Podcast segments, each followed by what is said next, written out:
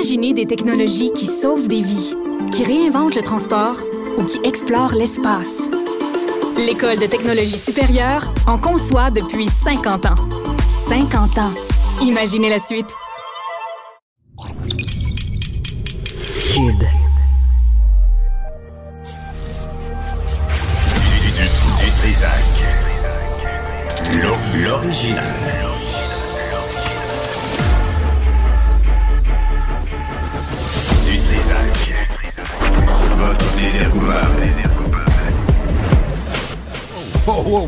Calme un peu.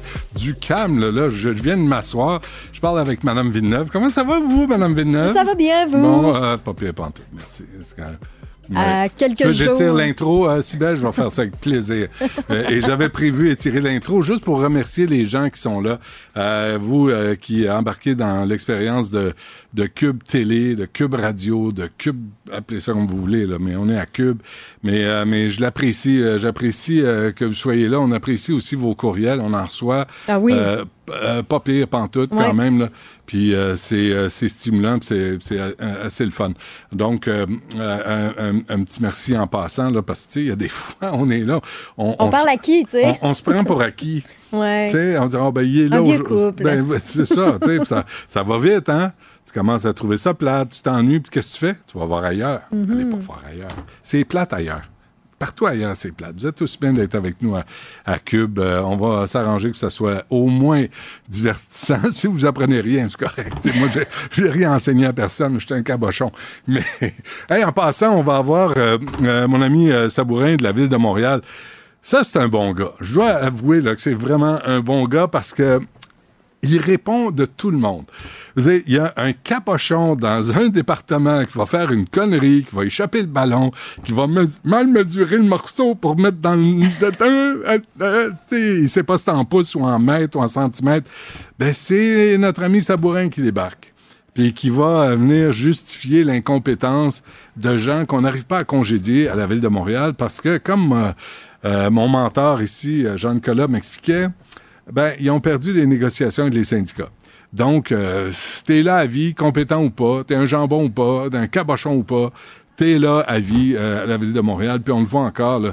Euh, ce matin, c'était quoi? 3 kilomètres de bouchons Ça pas d'allure. sur Notre-Dame. Mais pas juste ça, t'as le tunnel qui est fermé à moitié.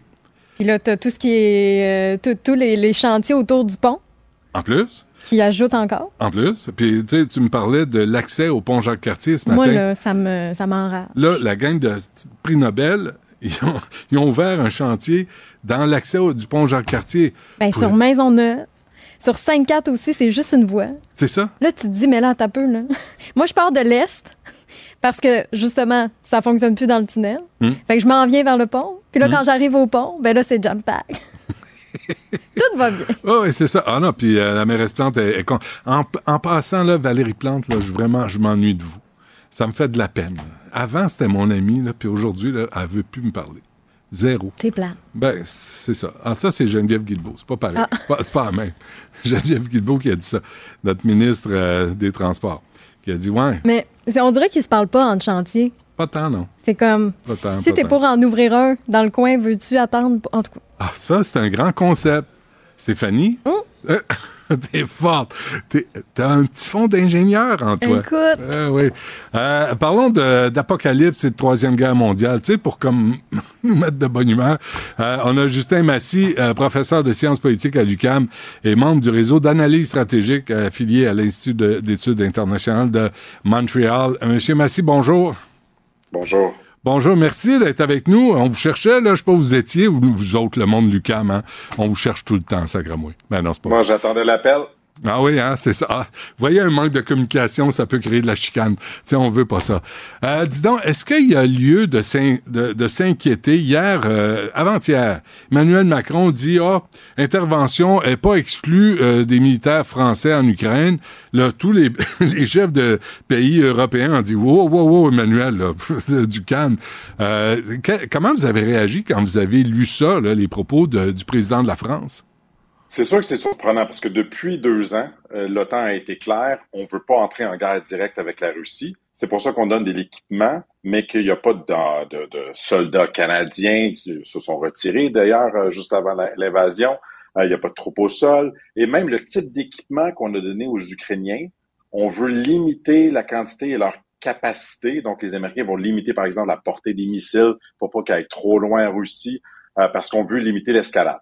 Donc, ça, c'était une ligne rouge depuis le début et que ça n'a pas changé. Donc, c'est sûr qu'arriver avec l'idée qu'on amènerait des troupes de l'OTAN, françaises ou de l'autre pays, euh, ça, ça, bouleverse le scénario. Donc, il faut comprendre pourquoi. C'est quoi la logique? Pourquoi le président français dit ça à, suite à sa rencontre à Paris?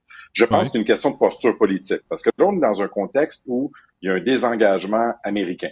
L'enveloppe d'aide est bloquée au Congrès. Le président Biden ne peut pas agir. Euh, et la France, qui veut toujours avoir une autonomie stratégique européenne, c'est son plan depuis plusieurs décennies, depuis De Gaulle, voit l'opportunité que l'Europe compense l'absence de leadership euh, américain et mm prenne le devant. moi, je le vois ça comme ça pour dire, ben, la France, elle exclut rien, nous, on sera aux côtés de l'Ukraine, et on voit que possiblement, en absence d'aide américaine, ben, que l'Ukraine a des chances de perdre cette guerre. Et là, pour la France, euh, il y a une prise de considération très importante depuis deux ans. Au début, Macron, il voulait négocier avec Poutine, il disait qu'il n'y aura pas d'invasion. Il m'a dit qu'il n'y avait pas d'invasion, ça n'arrivera mm. pas. Et là, il y a un revirement de cap et il voit que c'est possible que l'Ukraine perde. Et ça, ça serait extrêmement coûteux pour les intérêts de sécurité français. OK.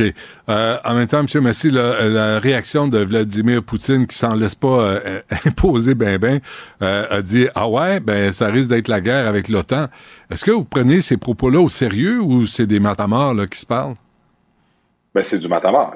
C'est ce qu'il a dit avant qu'on envoie des chars d'assaut. C'est ce qu'il a dit avant qu'on envoie des missiles. C'est ce qu'il a dit avant qu'on envoie d'artillerie. C'est ce qu'il dit avant qu'on envoie des F-16, parce que là, présentement, les troupes ukrainiennes sont en train de se former sur des avions de combat F-16 qui vont être livrés au printemps ou cet été euh, pour les aider. Euh, c'est ce qu'il dit depuis, et c'est pour ça que son chantage a plus d'effet. Parce que quand on répète constamment quelque chose puis qu'il n'y a pas de conséquences, ben on finit par ne plus le croire. Ouais, mais il s'est pas gêné. C'est pas une bonne idée.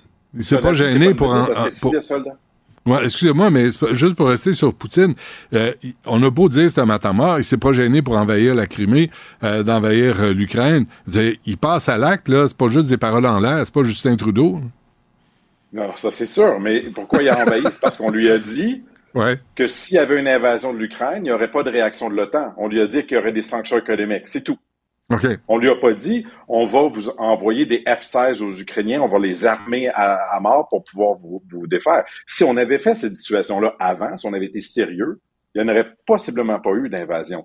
Si l'Ukraine avait fait partie de l'OTAN avant l'invasion, et que ça avait entraîné l'entrée des États-Unis pour les défendre, il n'y aurait pas eu d'invasion. C'est pour ça qu'il n'a pas envahi les pays baltes. Il a envahi l'État qui est pas membre. Il a envahi la Géorgie et l'Ukraine et possiblement éventuellement la Moldavie, les seuls pays qui sont pas membres de l'OTAN dans la région. Parce que la règle, c'est t'attaques un pays de l'OTAN, t'attaques tous les pays. Les 31 pays euh, de l'OTAN, c'est ça? 32 maintenant, avec euh, la Suède, qui vient juste ben de, se joindre récemment. Là. Euh, effectivement, sauf que là, le problème, c'est qu'on est dans un contexte où l'aspirant président des États-Unis, Donald Trump, vient de dire que si on attaque un pays membre de l'OTAN qui paye pas 2% de son PIB, mhm. ben, les États-Unis vont peut-être pas les défendre. Donc, il vient de remettre complètement en question l'idée même de l'OTAN depuis 1949. OK, je vous suis là dans votre euh, réflexion, euh, M. Massy. Là, euh, si les États-Unis se désengagent si le pays qui est attaqué a pas mis 2% du PIB en défense militaire, en armement militaire. OK, là, on parle de troisième guerre mondiale potentielle. On parle de Poutine qui envahit des territoires. Il y a l'Arctique, il y a le nord, Grand Nord canadien. on n'est pas en mesure de défendre ce territoire-là, nous autres, au Canada. Est-ce que ça, ça vous inquiète? Absolument. Ben, absolument. Il n'y a aucun plan à Ottawa. Il n'y a même pas de plan d'atteindre le 2% un jour, juste pour qu'on puisse surveiller notre territoire arctique à nous. On n'a pas les capacités encore. On n'a pas fait ces investissements-là. On prend pas au sérieux les menaces de Donald Trump. Euh, et euh, face à l'Ukraine, on a des grandes ambitions. On voudrait qu'elle qu'elle retrouve ses euh, frontières de 1991. Mais en pourcentage du PIB, le Canada, c'est le 31e pays sur 39 qui donne de l'aide à l'Ukraine. Donc, moins que la Belgique, moins que des pays vraiment euh, minuscules. Donc, on n'est pas du tout là. C'est pas une priorité du premier ministre Justin Trudeau. Et on risque d'être dans une situation où si Donald Trump apprend là, que le Canada euh, dépense pas pour se défendre, ben, les réactions risquent d'être vives à la Maison-Blanche. S'il comprend que le NORAD, notre accord de défense avec les États-Unis pour la surveillance d'espace aérien, qu'on paye pas notre euh, part égale, ouais. ben, c'est possible qu'il y ait une pression pour, sur, le, sur le Canada. Puis on veut pas être dans une situation comme ça. On hmm. veut avoir défendu nos intérêts avant de se faire mettre sous pression par Washington. Je sais pas si on l'a euh, pas loin, Jean-François, j'ai oublié de t'en parler avant d'aller en onde, mais la vidéo de Justin Trudeau, l'avez-vous vu? Quand il se trompe euh, de il, dit il faut que la Russie la Russie doit gagner cette, cette guerre, il est en Pologne avec Donald Tusk, le premier ministre polonais, puis euh, là il dit ah non, c'est pas ça je voulais dire, si on si on la trouve, je vais vous la faire jouer là. C'est écoutez, je trouve que ça représente tellement ce qu'on a comme premier ministre en termes de stratégie militaire. Est-ce qu'on l'a? Regardez bien ça, M. Massy. On l'a pas loin. stepping up uh, in every way we can because we know that Russia must uh, win this war. It's a, sorry, that Ukraine must win this war uh, against Russia. Thank you. Okay. Euh, Monsieur Massé, vous êtes-vous évanoui? Est-ce que ça va? Est-ce que vous tombez dans votre, votre, chaise? Êtes-vous correct? Non, mais moi, ce qui me renverse plus, c'est pas des lapsus comme ça. Ce qui me renverse, c'est qu'on n'a aucun plan d'atteindre le 2 de notre PIB juste pour se défendre nous-mêmes et pas être à, à la merci de, de, la sécurité américaine. Chez les Polonais, qui donnent 4 de leur PIB en défense, plus que nous, mais de manière majeure, et eux voient que c'est un intérêt de sécurité, et nous, on n'est pas sérieux. On est allé signer un accord de défense de 10 ans avec l'Ukraine. C'est ce qu'il faisait euh, en Europe, euh, M. Trudeau. Notre objectif pour 2024, c'est de donner 320 millions de dollars à l'Ukraine, c'est-à-dire deux fois moins que la Belgique. Ça, c'est pas sérieux. Hum, hum, hum. Est-ce que c'est vrai qu'on a livré, que le Canada a livré seulement 60% des promesses euh, faites à l'Ukraine en termes d'aide militaire et humanitaire? Oui, absolument. Parce que c'est notoire à Ottawa, ça prend du temps à faire les choses. Donc, on annonce, on est très vite sur l'annonce. Mais après ça, ben, le temps que ça arrive, donc le plus gros le plus gros élément là-dedans, c'est le système de défense antiaérien, le NASEM qu'on dit, qu'on a annoncé en janvier 2023. Ouais. Ah, il n'est toujours pas arrivé. Il n'est pas arrivé. Ça doit être les gens qui s'occupent du système de paye Phoenix là, qui sont en charge de ça.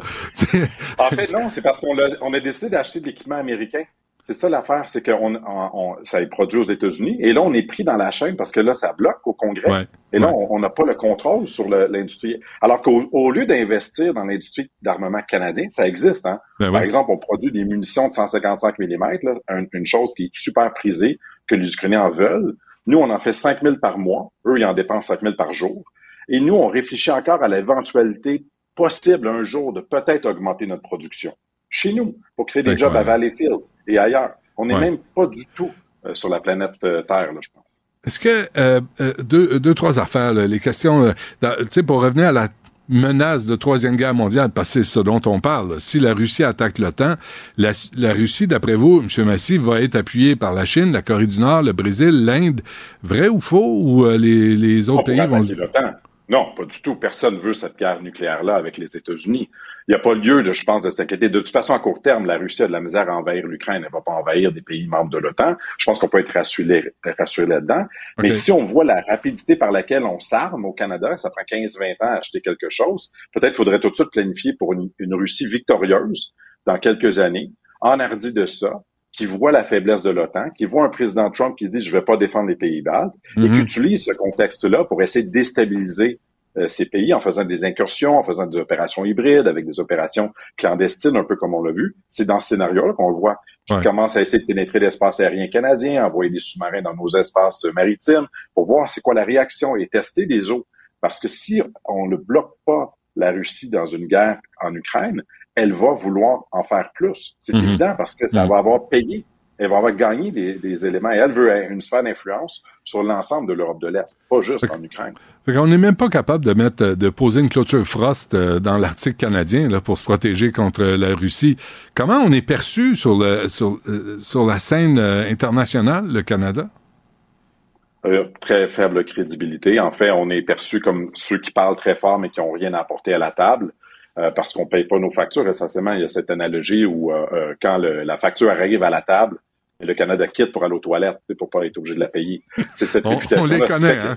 On les reconnaît, ces là Exactement. Donc, peu importe ce qu'on dit, il n'y a pas d'influence si on réussit pas à convaincre les autres de, de, faire quelque chose. Et ça irait pas mieux avec un prochain gouvernement. Moi, je veux juste mettre ça aussi de l'avant.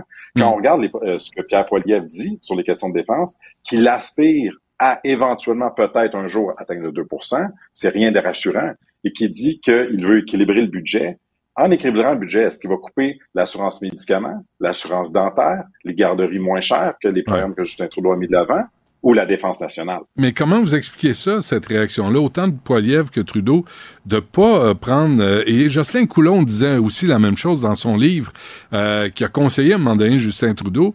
Euh, le, le Canada, depuis longtemps, ne sait plus c'est quoi son rôle sur la scène internationale et on n'est pas pris au sérieux. Mais c'est quoi? C'est ne pas connaître les enjeux géopolitiques? C'est qu'on pense qu'on est immunisé de tout ça.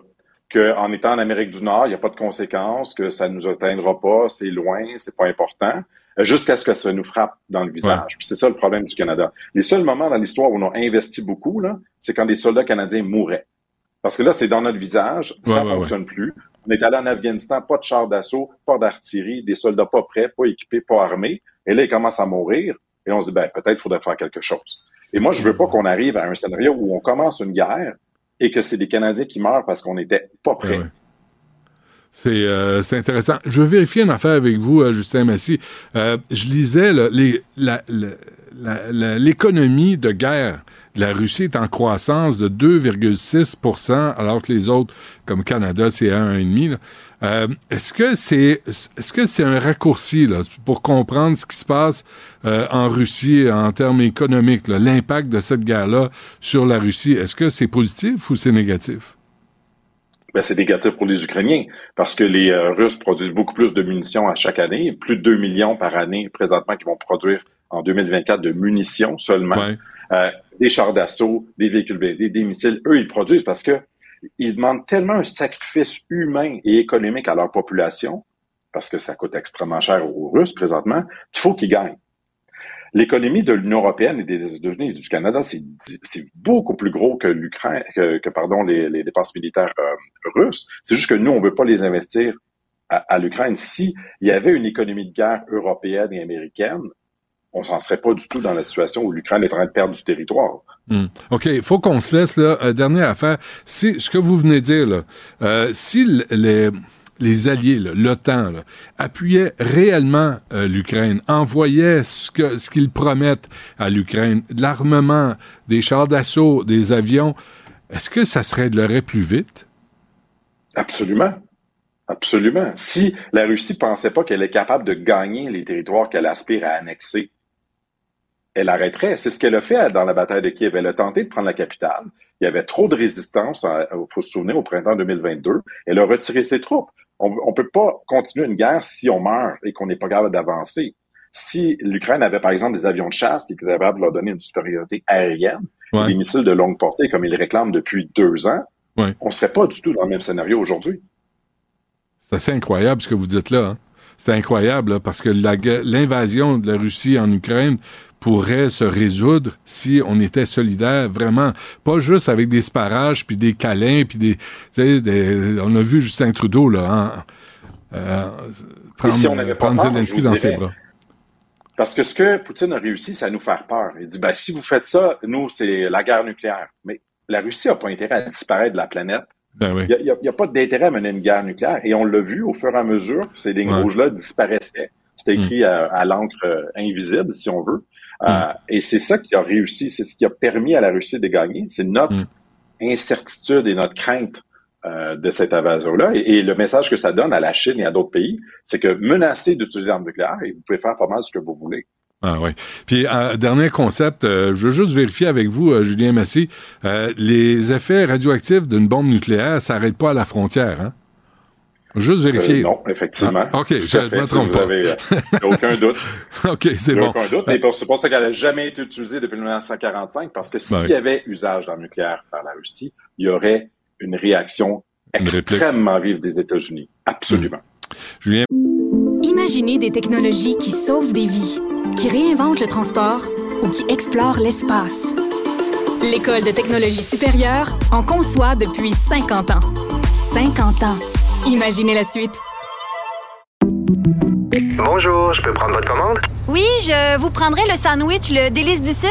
Par contre, j'enlèverai le poulet, l'ananas, les oignons puis le fromage feta. Votre auto, c'est un espace où vous pouvez être vous-même. Euh, donc vous voulez juste le, le pain et la sauce? Oui, monsieur. Elle mérite d'être bien protégée. Et vous méritez d'être bien accompagné. Trouvez la protection la mieux adaptée à votre auto avec Desjardins Assurance et obtenez une soumission en quelques clics sur desjardins.com. Protégez vos dépôts, c'est notre but. La SADC protège vos dépôts dans les institutions fédérales, comme les banques. L'AMF les protège dans les institutions provinciales, comme les caisses. Oh, quel arrêt! Découvrez ce qui est protégé à vos dépôts sont protégés.ca.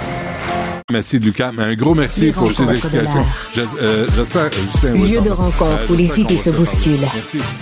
Où la libre expression et la confrontation d'opinions secouent les conventions. Des rencontres où la discussion procure des solutions. Des rencontres où la diversité de positions enrichit la compréhension. Les rencontres de, rencontres de l'art. Avec Alexandre Dubé. Alexandre, bonjour. Salut Benoît. C'est troublant d'entendre ça, d'entendre si euh, les pays de l'Ouest mettaient, posaient, pa- passaient à l'acte, puis euh, euh, ce qu'ils promettent, ils le livrent. L'invasion en Ukraine pourrait se terminer rapidement. C'est quand même troublant d'entendre ça, parce que les gens continuent à, mourir sur le terrain, mais là, on fait des promesses, on fait des sparages, puis euh, les livraisons euh, sont pas là. Justin Massy me disait, euh, on produit 5000 euh, de l'armement euh, par mois, et les autres en dépensent 5000 par jour. Dis, ben, on peut-tu coordonner, puis si on veut vraiment les aider? Oui, mais en même temps, Benoît, c'est une guerre qui a coûté des milliards et des milliards de dollars jusqu'à maintenant aussi pour les alliés occidentaux, à un point tel que même aux États-Unis, euh, tu as vu, on est un peu plus réticent maintenant à accorder euh, euh, certaines aides. On a souligné effectivement les, deux ans de cette invasion au cours de la fin de semaine. C'était, c'est sûr, c'était touchant. On voyait des scènes là-bas aussi. Puis je m'entretenais aussi avec euh, Tetiana Olgarkova, qu'on a entendu à quelques reprises, euh, souviens-toi. Puis justement, elle me disait que, à quoi ressemblait la vie pour les Ukrainiens deux ans plus tard, qui ont été témoins de l'horreur. Mais euh, j'ai bien aimé, Benoît, lorsque tu as montré un extrait de Justin Trudeau qui, encore une fois, s'est mis le pied dans la bouche en souhaitant une victoire de la Russie. Ça, c'est le même premier ministre qui a ovationné en pleine chambre des communes un ancien soldat nazi, euh, bon vieux Yaroslav Vonka. Euh, décidément, sur la scène internationale, le Canada a déjà eu meilleure bine, euh, Benoît. Ouais, ouais. Euh, tu parles d'aide, d'aide, pardon, euh, psychologique pour les élus parce que quoi, ça va mal? Non, c'est que en fait, il vient d'y avoir une annonce importante à Rivière-du-Loup de la part de la ministre des Affaires municipales, André Laforêt. Ça vient tout juste d'être annoncé. C'est 2 millions. 2 millions pour l'Union des municipalités du Québec, puis pour la Fédération québécoise des municipalités, pour offrir, si tu veux, un service d'aide téléphonique pour avoir accès, entre autres, avec, euh, avec un psychologue. Ça fait suite à, à la démission de la mairesse de Gatineau, France Bellil. Prenons, euh, prenons ça comme point de départ, mais c'est pas la seule élue qui a quitté ses fonctions, Benoît, là, depuis l'élection de 2021. En fait, sont à peu près 800. Fait que le problème est beaucoup plus grand que la démission d'une seule mairesse. Lorsqu'on additionne tout ça ensemble, c'est là qu'on voit il y a un problème dans le monde municipal. Et là, et là où je suis quand même encouragé, c'est que la ministre Laforêt écarte pas qu'il y ait des mesures, euh, des sanctions plus punitives envers certains citoyens qui s'en prennent aux élus. Puis moi, j'ai envie d'aller encore plus loin que ça. Il faut qu'il y ait aussi des sanctions envers certains élus toxiques. Tu sais, si Benoît, dans une organisation, là, il y a des employés là, qui vivent un vrai cauchemar à cause d'un gestionnaire, là, un vrai psychopathe. Puis là, tout ce que tu trouves à faire, c'est de leur offrir de l'aide psychologique. Ben oui, mais tu règles pas le problème. Alors, dans, dans ce qui a été dénoncé dans les différents comportements, que ce soit à Québec ou que ce soit ailleurs, oui, il y avait la violence de certains citoyens dans leurs paroles, dans leurs écrits ou sur les réseaux sociaux ou lorsqu'ils se présentent en salle du conseil.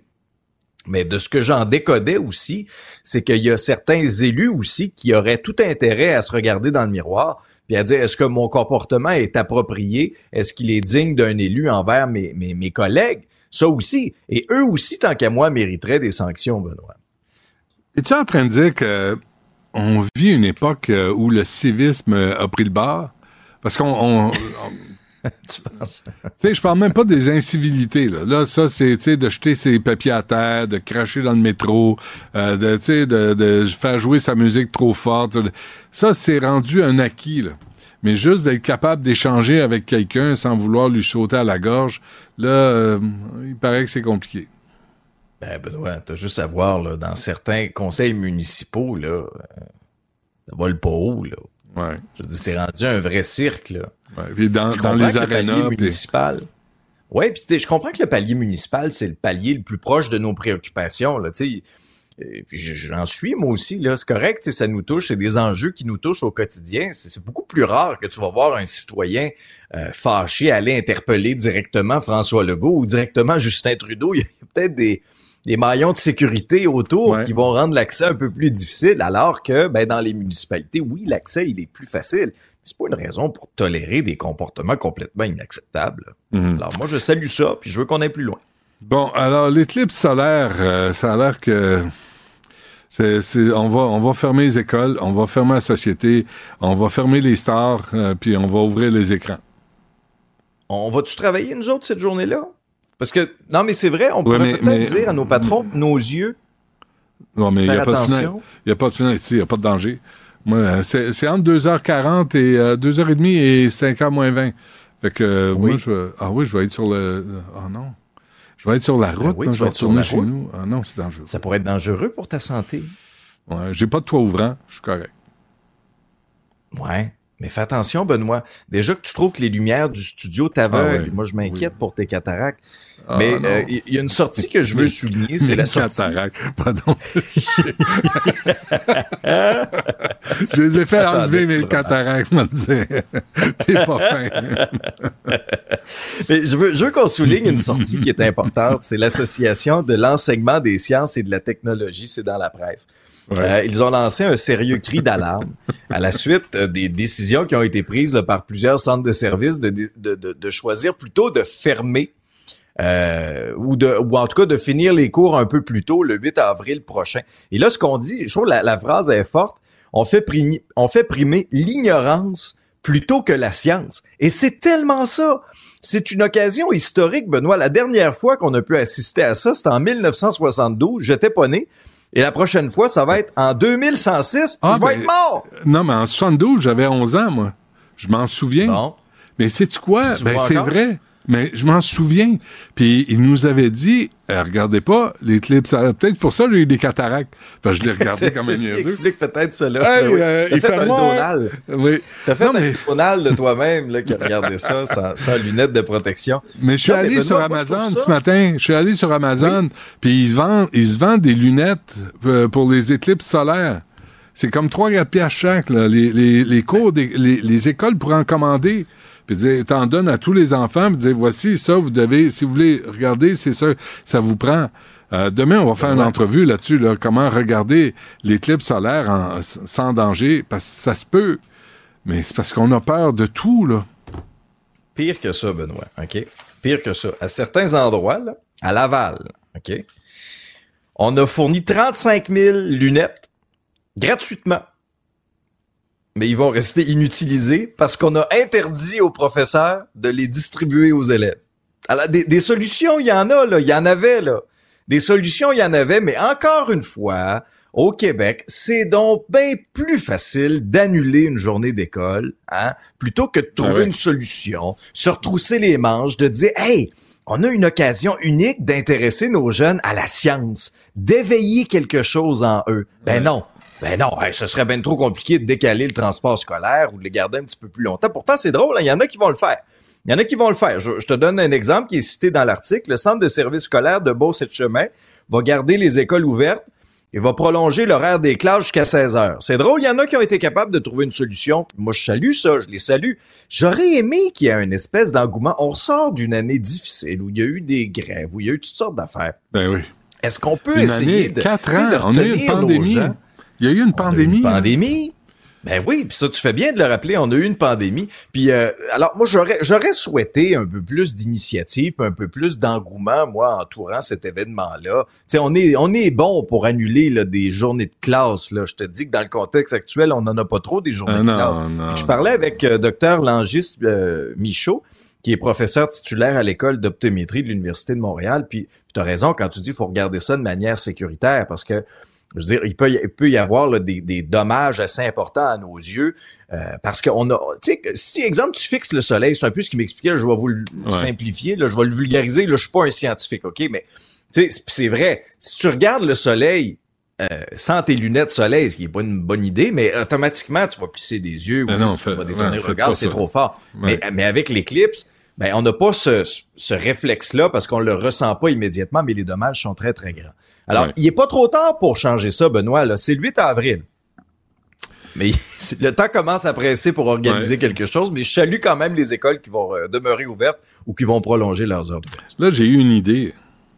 Parce Ah oui? que je suis là pour aider.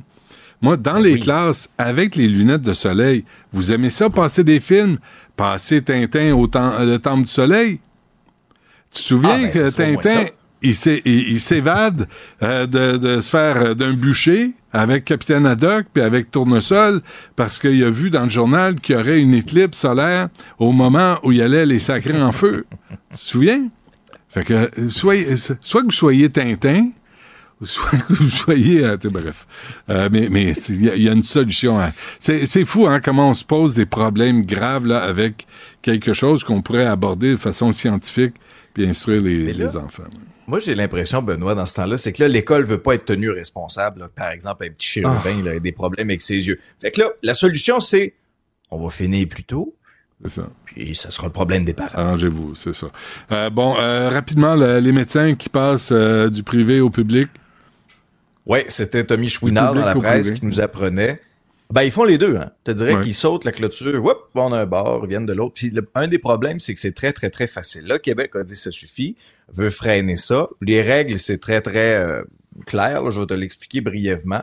C'est qu'il y a des délais à respecter. C'est-à-dire qu'un médecin qui veut se désaffilier de la RAMQ doit en informer la RAMQ, euh, un avis écrit, attendre 30 jours, puis après ça, ben, il devient non pratiquant de la RAMQ, peut aller pratiquer au privé. S'il veut réintégrer le privé, ben là, c'est plus rapide. C'est un avis, mais huit jours plus tard, peut recommencer sa Ah oui, pratique. OK. Ben oui, dans le public. Ben oui. Fait que tu comprendras qu'il y en a certains qui sautent la clôture quelques fois par année. Et là, selon les informations de Tommy Chouinard de la presse, il y a un scénario qui serait à l'étude, c'est que Québec augmenterait le délai de 30 à 180 jours, donc à peu près six mois. C'est sûr, c'est moins tentant privé. de sauter la clôture dans ce temps-là, oui, pour Ah. aller au privé, au Ouais. privé.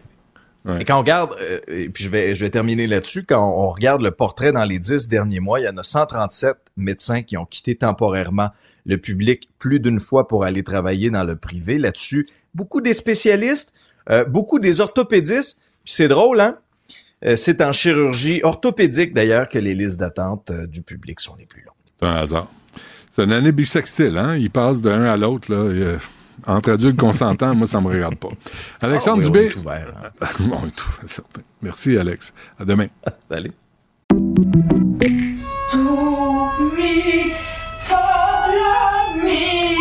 Votre maison, c'est un espace où vous pouvez être vous-même.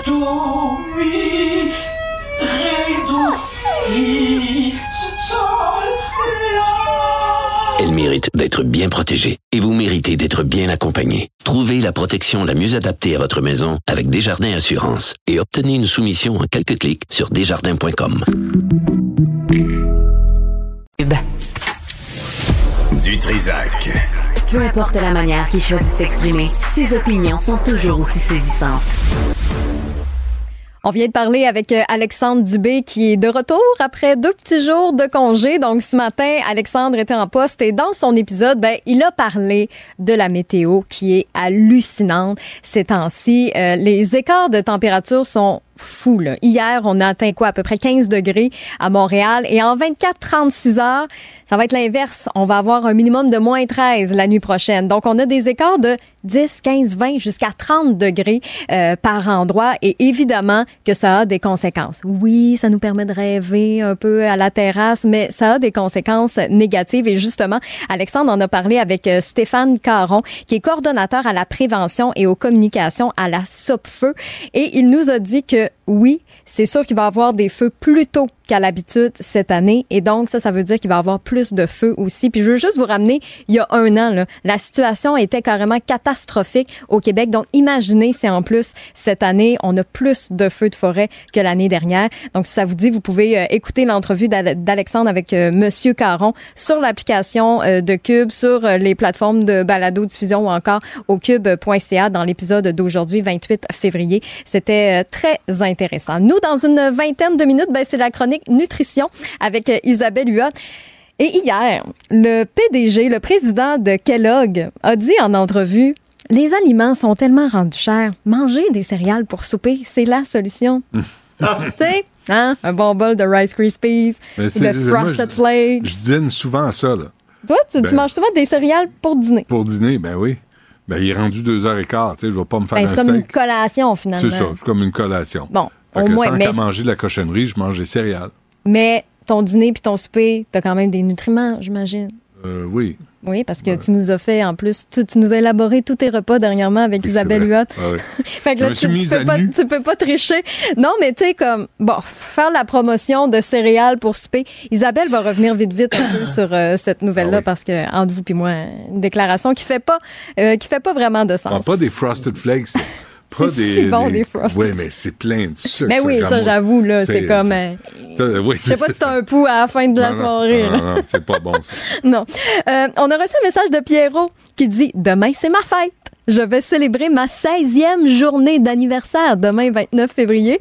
Ça va lui donner 64 ans, mais c'est sa 16e journée d'anniversaire. J'ai trouvé ça euh, très drôle. Joyeux anniversaire, Pierrot. En passant, il dit Je regarde Cube Radio depuis le début à cause de Benoît, qui me fait tellement rire avec son franc-parler, surtout quand il parle aussi avec Martineau, la rencontre euh, Martineau du Trisac. Il dit J'aime beaucoup vos sujets qui nous font réfléchir sur notre société. Super bon travail. Sympathique. Oui, c'est super gentil. Joyeux euh, Pierrot. anniversaire, Pierrot. Oui! 16 ans et euh, des 16 ans et des poussières. Studio à commercial Il fait pas, hein? radio pour il nous fait écrire. pas ses 16 ans. Non, c'est ça, c'est comme Il fait ses 64, par exemple. c'est comme le film Benjamin Button, Ouais, qui est vieux qui est- mais qui, qui est jeune en même en tout cas. Mais ça, Brad Pitt euh, peut pas vieillir, tu sais. Tu l'as Non. vu, Brad Pitt? Hein? Hum. De petites modifications, mais en même temps, sa carrière est basée sur ce beau visage. Je pas mal, oui. Il faut que ça reste. Ouais, je euh, pense que oui. Faut pas que ça bouge, en fait, c'est plus ça. même. faut que ça reste. Ah oui? Ben oui. De Brad Pitt ou de ses injections? Ça, c'est un autre dossier, De, là. de- de sa fortune personnelle. Ah. Non, sa, sa vie a pas l'air simple. Je voudrais pas changer de place. Ben, je pense que pas. n'importe quel euh, acteur hollywoodien, ça a l'air compliqué. Ah, ça a l'air bien compliqué. C'est plus simple ici. Il y a trop d'affaires à gérer. Ah, il y en a trop. Écoute. trop T'es trop sollicité. Tu Ah oui, oui. hein? Faudrait que tu sortes avec tes lunettes de soleil tout le temps Tout le temps. pour ne pas C'est être une grande reconnu. question. Je vais poser la question à Martineau tantôt. Préparez-vous ça, là. Si vous avez des réponses à la maison. C'est quoi? Quand tu portes tes lunettes de soleil, là, Ouais. je rentrer avec mes lunettes de soleil parce que j'ai les yeux. euh, Oui, Est-ce que c'est pour ne pas être reconnu? Ou tu mets tes lunettes de soleil parce que tu penses que tu es une vedette et tu veux être reconnu? Donc, il y, a un- il y a un côté d'attitude. C'est une question existentielle que je me pose ce matin. Sais, est-ce qu'on se met, est-ce qu'on porte des lunettes de soleil pour ne pas être reconnu? Mais quand tu as des lunettes de soleil, par exemple, à l'intérieur, tu Ouais. risques d'attirer l'attention. Fait que c'est sûrement pour être reconnu. Ah, là, t'attires le regard Attirer vers le toi. regard des autres. Fait que j'ai j'ai pas. j'ai- Il y a des fois, j'ai pas de réponse à mes questions. Mais toi, mettons, être reconnu dans la rue, t'arrives souvent? Moi, là, ceux Ouais. qui sont dans les médias puis qui se plaignent parce qu'ils on- ils se font dire bonjour, puis comment ça va, puis je vous aime, puis Ouais. ils devraient changer de job. Ça vient avec. Ben, ça vient avec, puis c'est sympathique. fait que, tu sais, si t'es là, si tu chiales parce que les gens sont sympathiques avec toi, là, t'es vraiment un pas fin. tu comprends? Fait que c'est pas grand chose. Choisis ton métier. Puis dire tu devrais être en télétravail. Ben oui, tu sais, ben, c'est ça. Sois une vedette en télétravail. Mais tu sais, il y en a qui font que ça, que pour ça. Mais si, si ça, ça te dérange dans la vie, là, de te faire dire bonjour, c'est sûr, quand t'as une, une cuillère qui s'en va vers ta bouche, c'est, mais en général, là, Mais en plus, semble-t-il qu'au Québec, les gens sont respectueux, Ouais, ouais, sont ben, à la limite un peu gênés de- d'entrer en contact avec. euh. Fait que c'est pas, si pire. Fait que dans Ah, ça au va très bien, mes affaires. la conclusion de ça, c'est que les lunettes de soleil, c'est pour tes yeux sensibles. Merci. On y reviendra avec Richard Martineau. Mais oui, 1-877-827-2346 si vous souhaitez réagir à nos sujets pendant euh, l'épisode. Tu cherches tes lunettes? là? Sans l'autre bas. Ah, on va avoir le temps pendant la pause d'aller les chercher. OK, je vais y aller.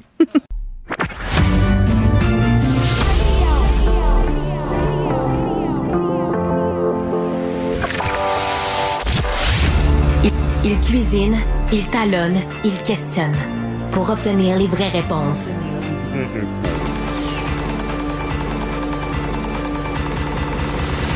Du Trisac. Sibelle, t'es trop stressé dans la vie. J'avais le temps en masse pour aller chercher. Regarde ça comme, regarde ça, c'est pas spectaculaire, ça. Hein? Vraiment, là. Tout à coup, euh, je, je deviens que, je ressemble à Pagliaro. En vieillissant, ça, ça se fait dessus. C'est vrai!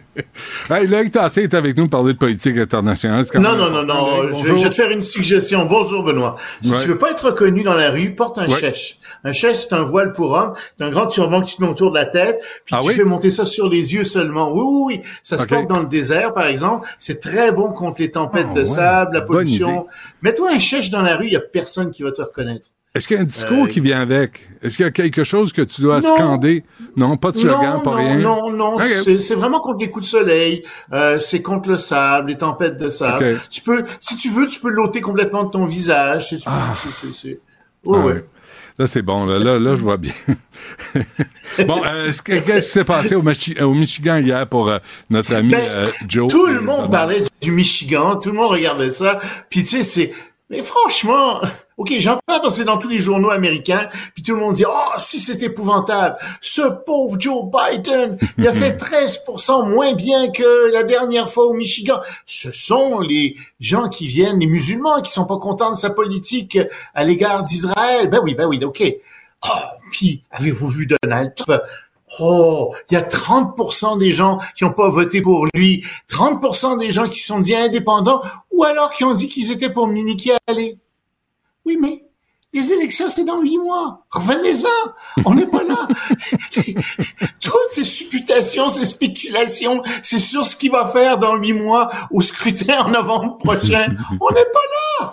Qu'est-ce que vous voulez que ça foute? Ah, on, on dirait que tu fais une chronique de politique internationale pour enfants avec Oh, mais non, on est tout petits, voyons.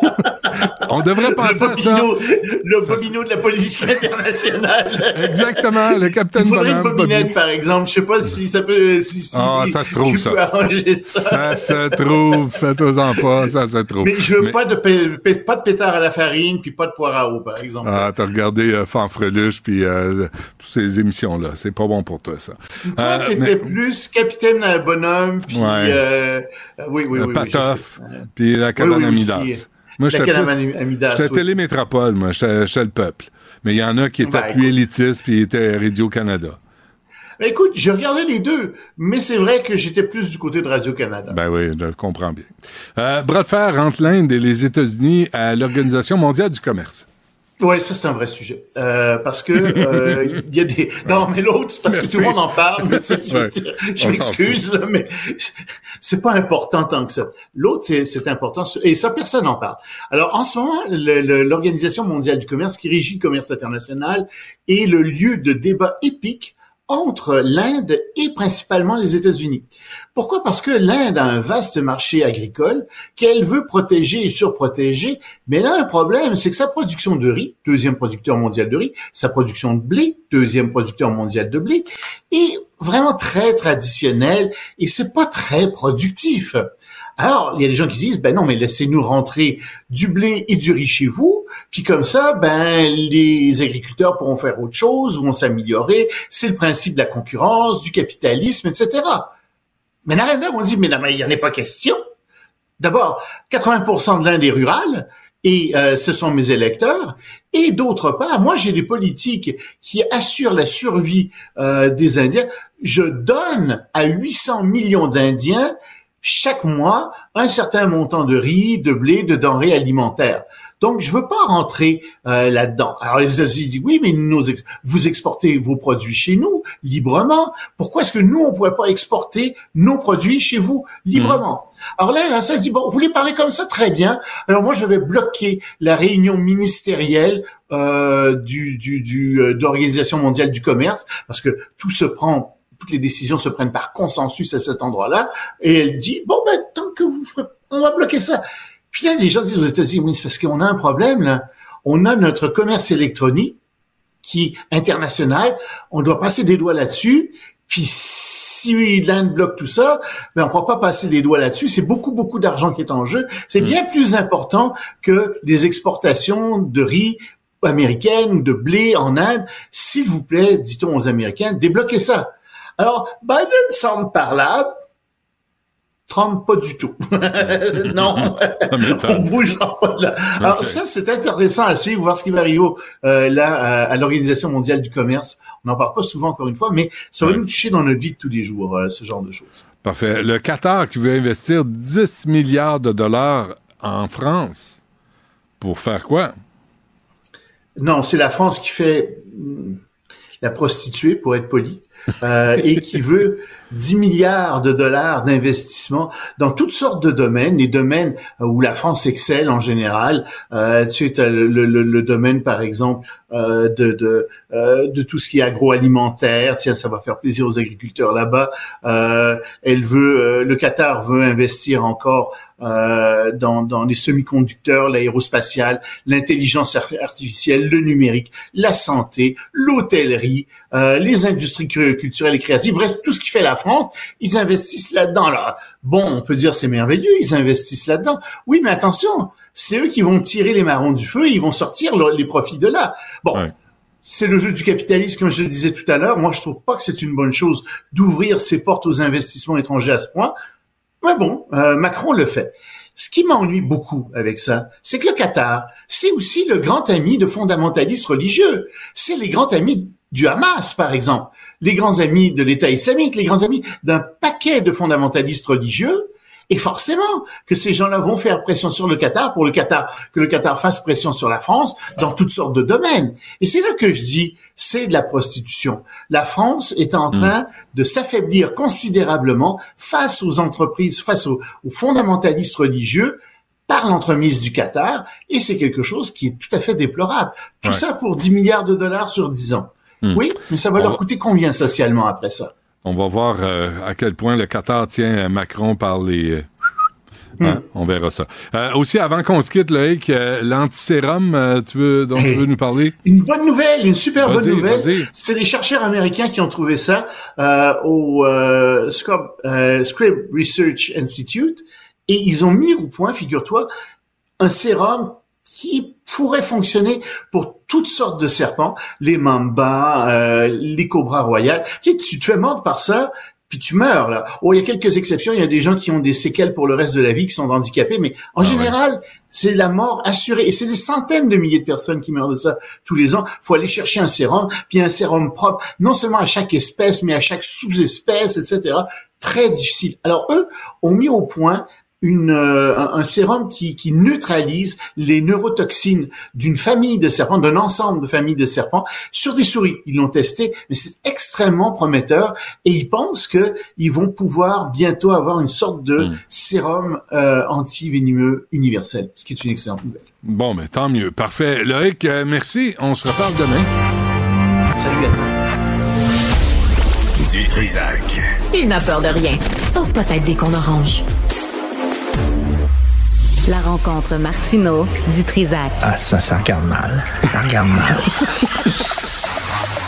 Il commente l'actualité dans le calme et la sérénité. Arrête de te plaindre, arrête de chialer. Une génération de flambous, de mollassons. Des propos sérieux et réfléchis. Tu me niaises-tu? Ben oui.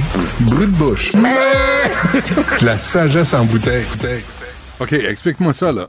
Euh, toi, tu, comprends bien les choses, tu as le temps de réfléchir, t'écris dans le journal. OK, c'est les années 80, ces lunettes de soleil à l'intérieur. Ouais. C'est les années 80. I wear my sunglasses at night. Ah, c'est. Euh, ouais. C'est les années 80, c'est fini ça. Non, pas, non mais est-ce que les gens portent des lunettes de soleil pour passer inaperçus ben ou, non. Pour, ou pour être reconnus? Pour être reconnus. C'est ça, hein? Ben oui. Ça, je pensais. Euh, il n'y a, pas de doute dans sa tête, Martineau il a compris des choses, là, à un moment donné, puis là. Ben oui, non, non. J'avais interviewé Pierre Folia. Folia. Folia. Dans la presse. OK, là. Euh, il, donnait, il, donnait, très peu d'entrevues, c'était au Franc-Tireur. Puis j'ai dit, pourquoi tu donnes absolument pas d'entrevues, zéro? T'es comme. Euh, mais il dit, il dit c'est la meilleure façon d'être une vedette. Parce que tout le monde en donne maintenant. Tout le monde est devant la ben caméra, tout le monde devant un micro. Mais quand t'en donnes pas, les gens se posent des questions. C'est qui? Foglia? Qu'est-ce qui se passe? Et là, tu deviens soudainement, t'existes encore plus. Ben oui. en te cachant. Mais c'est un grand Tu principe, hein? Tu sais, quand, quand je parle des hommes, des femmes, là, quand ils, ils posent dans un magazine tout nu, qu'est-ce qui te reste à montrer? Une Ben fois oui. que t'as montré tes fesses, ton trou de pète, puis tes boules ou ta- ton pénis, De Gaulle disait, de Gaulle disait euh, quelqu'un qui dirige euh, une nation, un pays, tout ça, tu dois avoir une distance. Les gens doivent en, en savoir le moins possible sur toi. Mais malheureusement, il vivait. Pas de Gaulle il qui a écrit pas. ça. De Gaulle disait C'est ça. Trudeau, Justin. Mais non. Ah non, je me trompe. De Gaulle disait ça. Il faut, il faut qu'il y ait un secret autour de toi et comme ça, tu peux diriger. Mais maintenant, on vit euh, avec les médias sociaux, on connaît tout de tout le monde. Ben on connaît tout de tout le monde. Les enfants, les, tout- J'ai reçu une, euh, un message d'une enseignante. Suite dans la foulée du fameux texte de Jean-François Lisée Ouais. sur le dénigrement de la culture québécoise. Primaire ou secondaire? Elle, elle, elle elle est aux adultes. OK. Elle fait de la formation aux adultes et c'est une prof en bâtiment. OK? OK. Donc, euh, écoute bien ça. Euh, elle raconte différentes anecdotes. Je- C'est pas moi qui écris ça, c'est elle. Mhm. Puis, euh, une fois, une femme voilée dans ma classe m'a dit que je pouvais pas enseigner la construction parce que j'étais une femme. OK. Une fois, on m'a euh, accusé de corriger, de donner des notes en tenant compte de la couleur de la peau des personnes. Parce que quand elle donnait des mauvaises notes à quelqu'un qui était racisé, ah, c'est ça, t'es raciste. T'aimes pas les Noirs, t'aimes pas les Arabes, t'aimes pas les musulmans parce que j'ai des mauvaises notes. Parce qu'il y avait une non. photo de, de l'étudiant sur son travail. Elle connaît, elle connaît les- ses étudiants. Mm. Euh, à un moment donné, elle prend des présences. OK? Puis elle regarde, elle regarde sa feuille comme ça, puis euh, après, elle, elle commence une nouvelle classe. Puis le gars, il dit, euh, il dit Guy Tremblay. C'est mon nom, tu sais, c'est Guy Tremblay. Puis là, elle se lève, puis le gars qui est Guy Tremblay, c'est un noir. Tu comprends? Est comme, elle est comme, elle est comme surprise, parce que quand t'entends Guy Tremblay, elle dit, moi, quand j'entends Guy Tremblay dans ma tête, je vois un gars qui est plus grand que moi, qui me vient dans la main, je sais pas, là, tu sais. puis là, euh, qui, qui vient d'Amos. Puis là, elle regarde, puis c'est un noir. Bon, puis à un moment donné, il a fait un travail, puis euh, ben, euh, il a donné euh, pas des très bonnes notes. Et là, il a dit, ah, c'est parce que t'es raciste, parce que je t'ai vu l'autre jour, là, quand je t'ai dit mon nom, t'as steppé, là, Mm. tu m'as m'a dit non, m'a dit, c'était une surprise, tout à fait. euh, Tu sais, c'est comme, il y avait rien de méchant. Mais, là, ça, euh, ouais, mais dans la génération, dans les amis de mon plus vieux, là, il y en a un, je donnerai pas son nom, là, mais il y, a un, il y a un nom, un prénom puis un nom, mais typiquement, tu sais, genre presque Michel Tremblay, là, tu sais. Euh, puis, mais, mais sa mère est camerounaise, puis son père est québécois. Fait que, tu sais, c'est- ça, c'est le Québec Ben oui. d'aujourd'hui. là, puis- Mais là, là, je blâme pas personne. Je fais rien dire, c'est pas tout ça pour pas pour dire lui est méchant, elle est correcte, puis ça. C'est pour montrer le vivre ensemble. Non, le vivre ensemble Ouais. en 2024, Ouais. c'est compliqué. OK, c'est compliqué. Euh, elle dit euh, bon, il y, a- il y a des hommes qui m'adressaient pas la parole dans mon dans ma cour parce que dans, mon- dans le cours parce que j'étais une femme, euh, etc., etc. Elle a plein. C'est compliqué parce que quand tu prends en considération les minorités, les religions, le- la culture, etc., là, de faire pile. Moi, je te dirais, c'est compliqué parce qu'on l'a laissé être compliqué.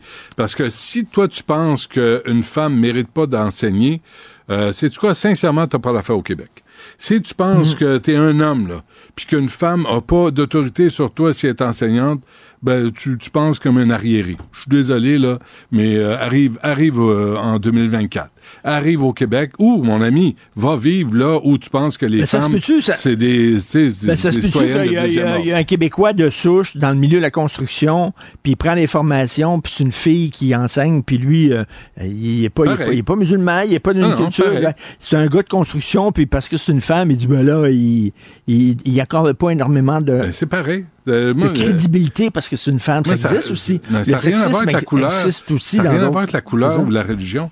Mais si tu penses qu'au Québec, aujourd'hui, les petites, je me répète, les petites filles n'ont pas les mêmes droits que les petits gars ou que les femmes n'ont pas les mêmes droits que les hommes, man, tu t'es trompé de place pour vivre.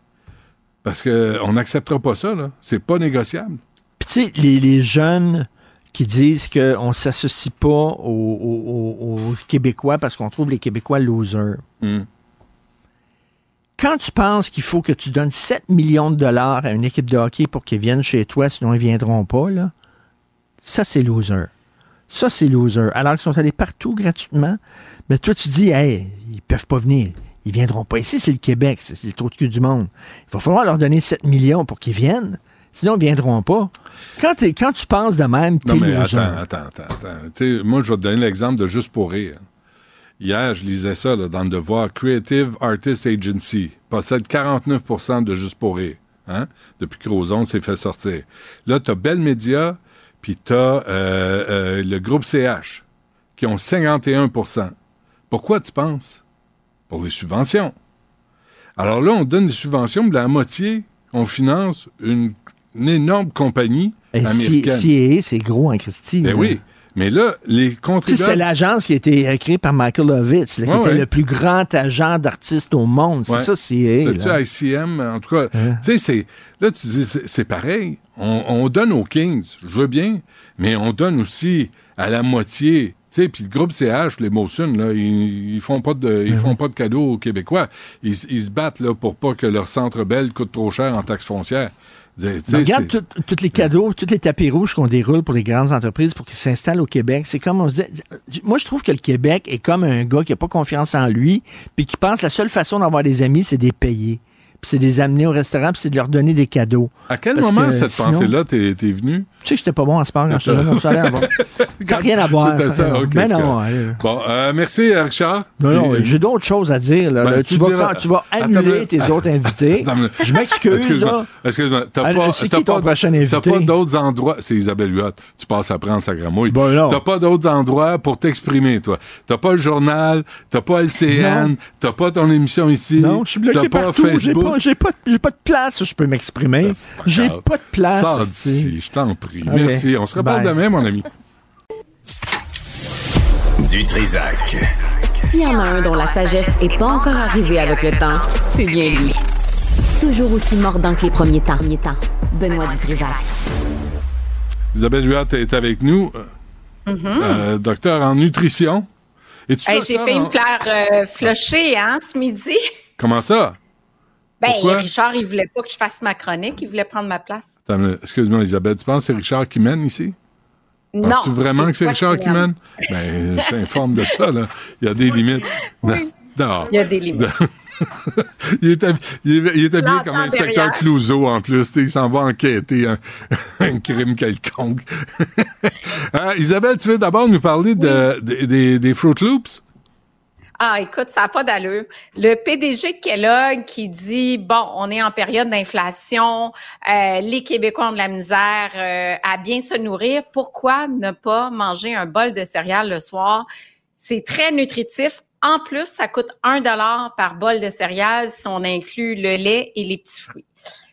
Pas que c'est super mauvais, les céréales, mais là, on regarde dans le catalogue de Kellogg, t'as les Fruit Loops, t'as les Applejack, t'as les Mini Wheat, euh, Raisin Bran, Froster Flakes, des céréales quand même assez sucrées. Ouais. Puis on se bat contre ça que les personnes âgées, par exemple, vont prendre un bol de céréales le soir, puis nous, on est là comme experts en nutrition, on dit, ça prend des protéines, ça prend des légumes, ça prend une diversité dans l'assiette. Fait que le bol de céréales le soir, pas trop souvent, parce qu'on Mm. On n'a pas suffisamment de protéines, on n'a pas suffisamment de vitamines. mais c'est une, collation. Ah, toi, tu parles de souper, souper aux céréales. Oui, oui, parce que Ouais. le CEO, le directeur général, il dit vous devriez souper avec des céréales comme ça, c'est parfait pour le porte-monnaie.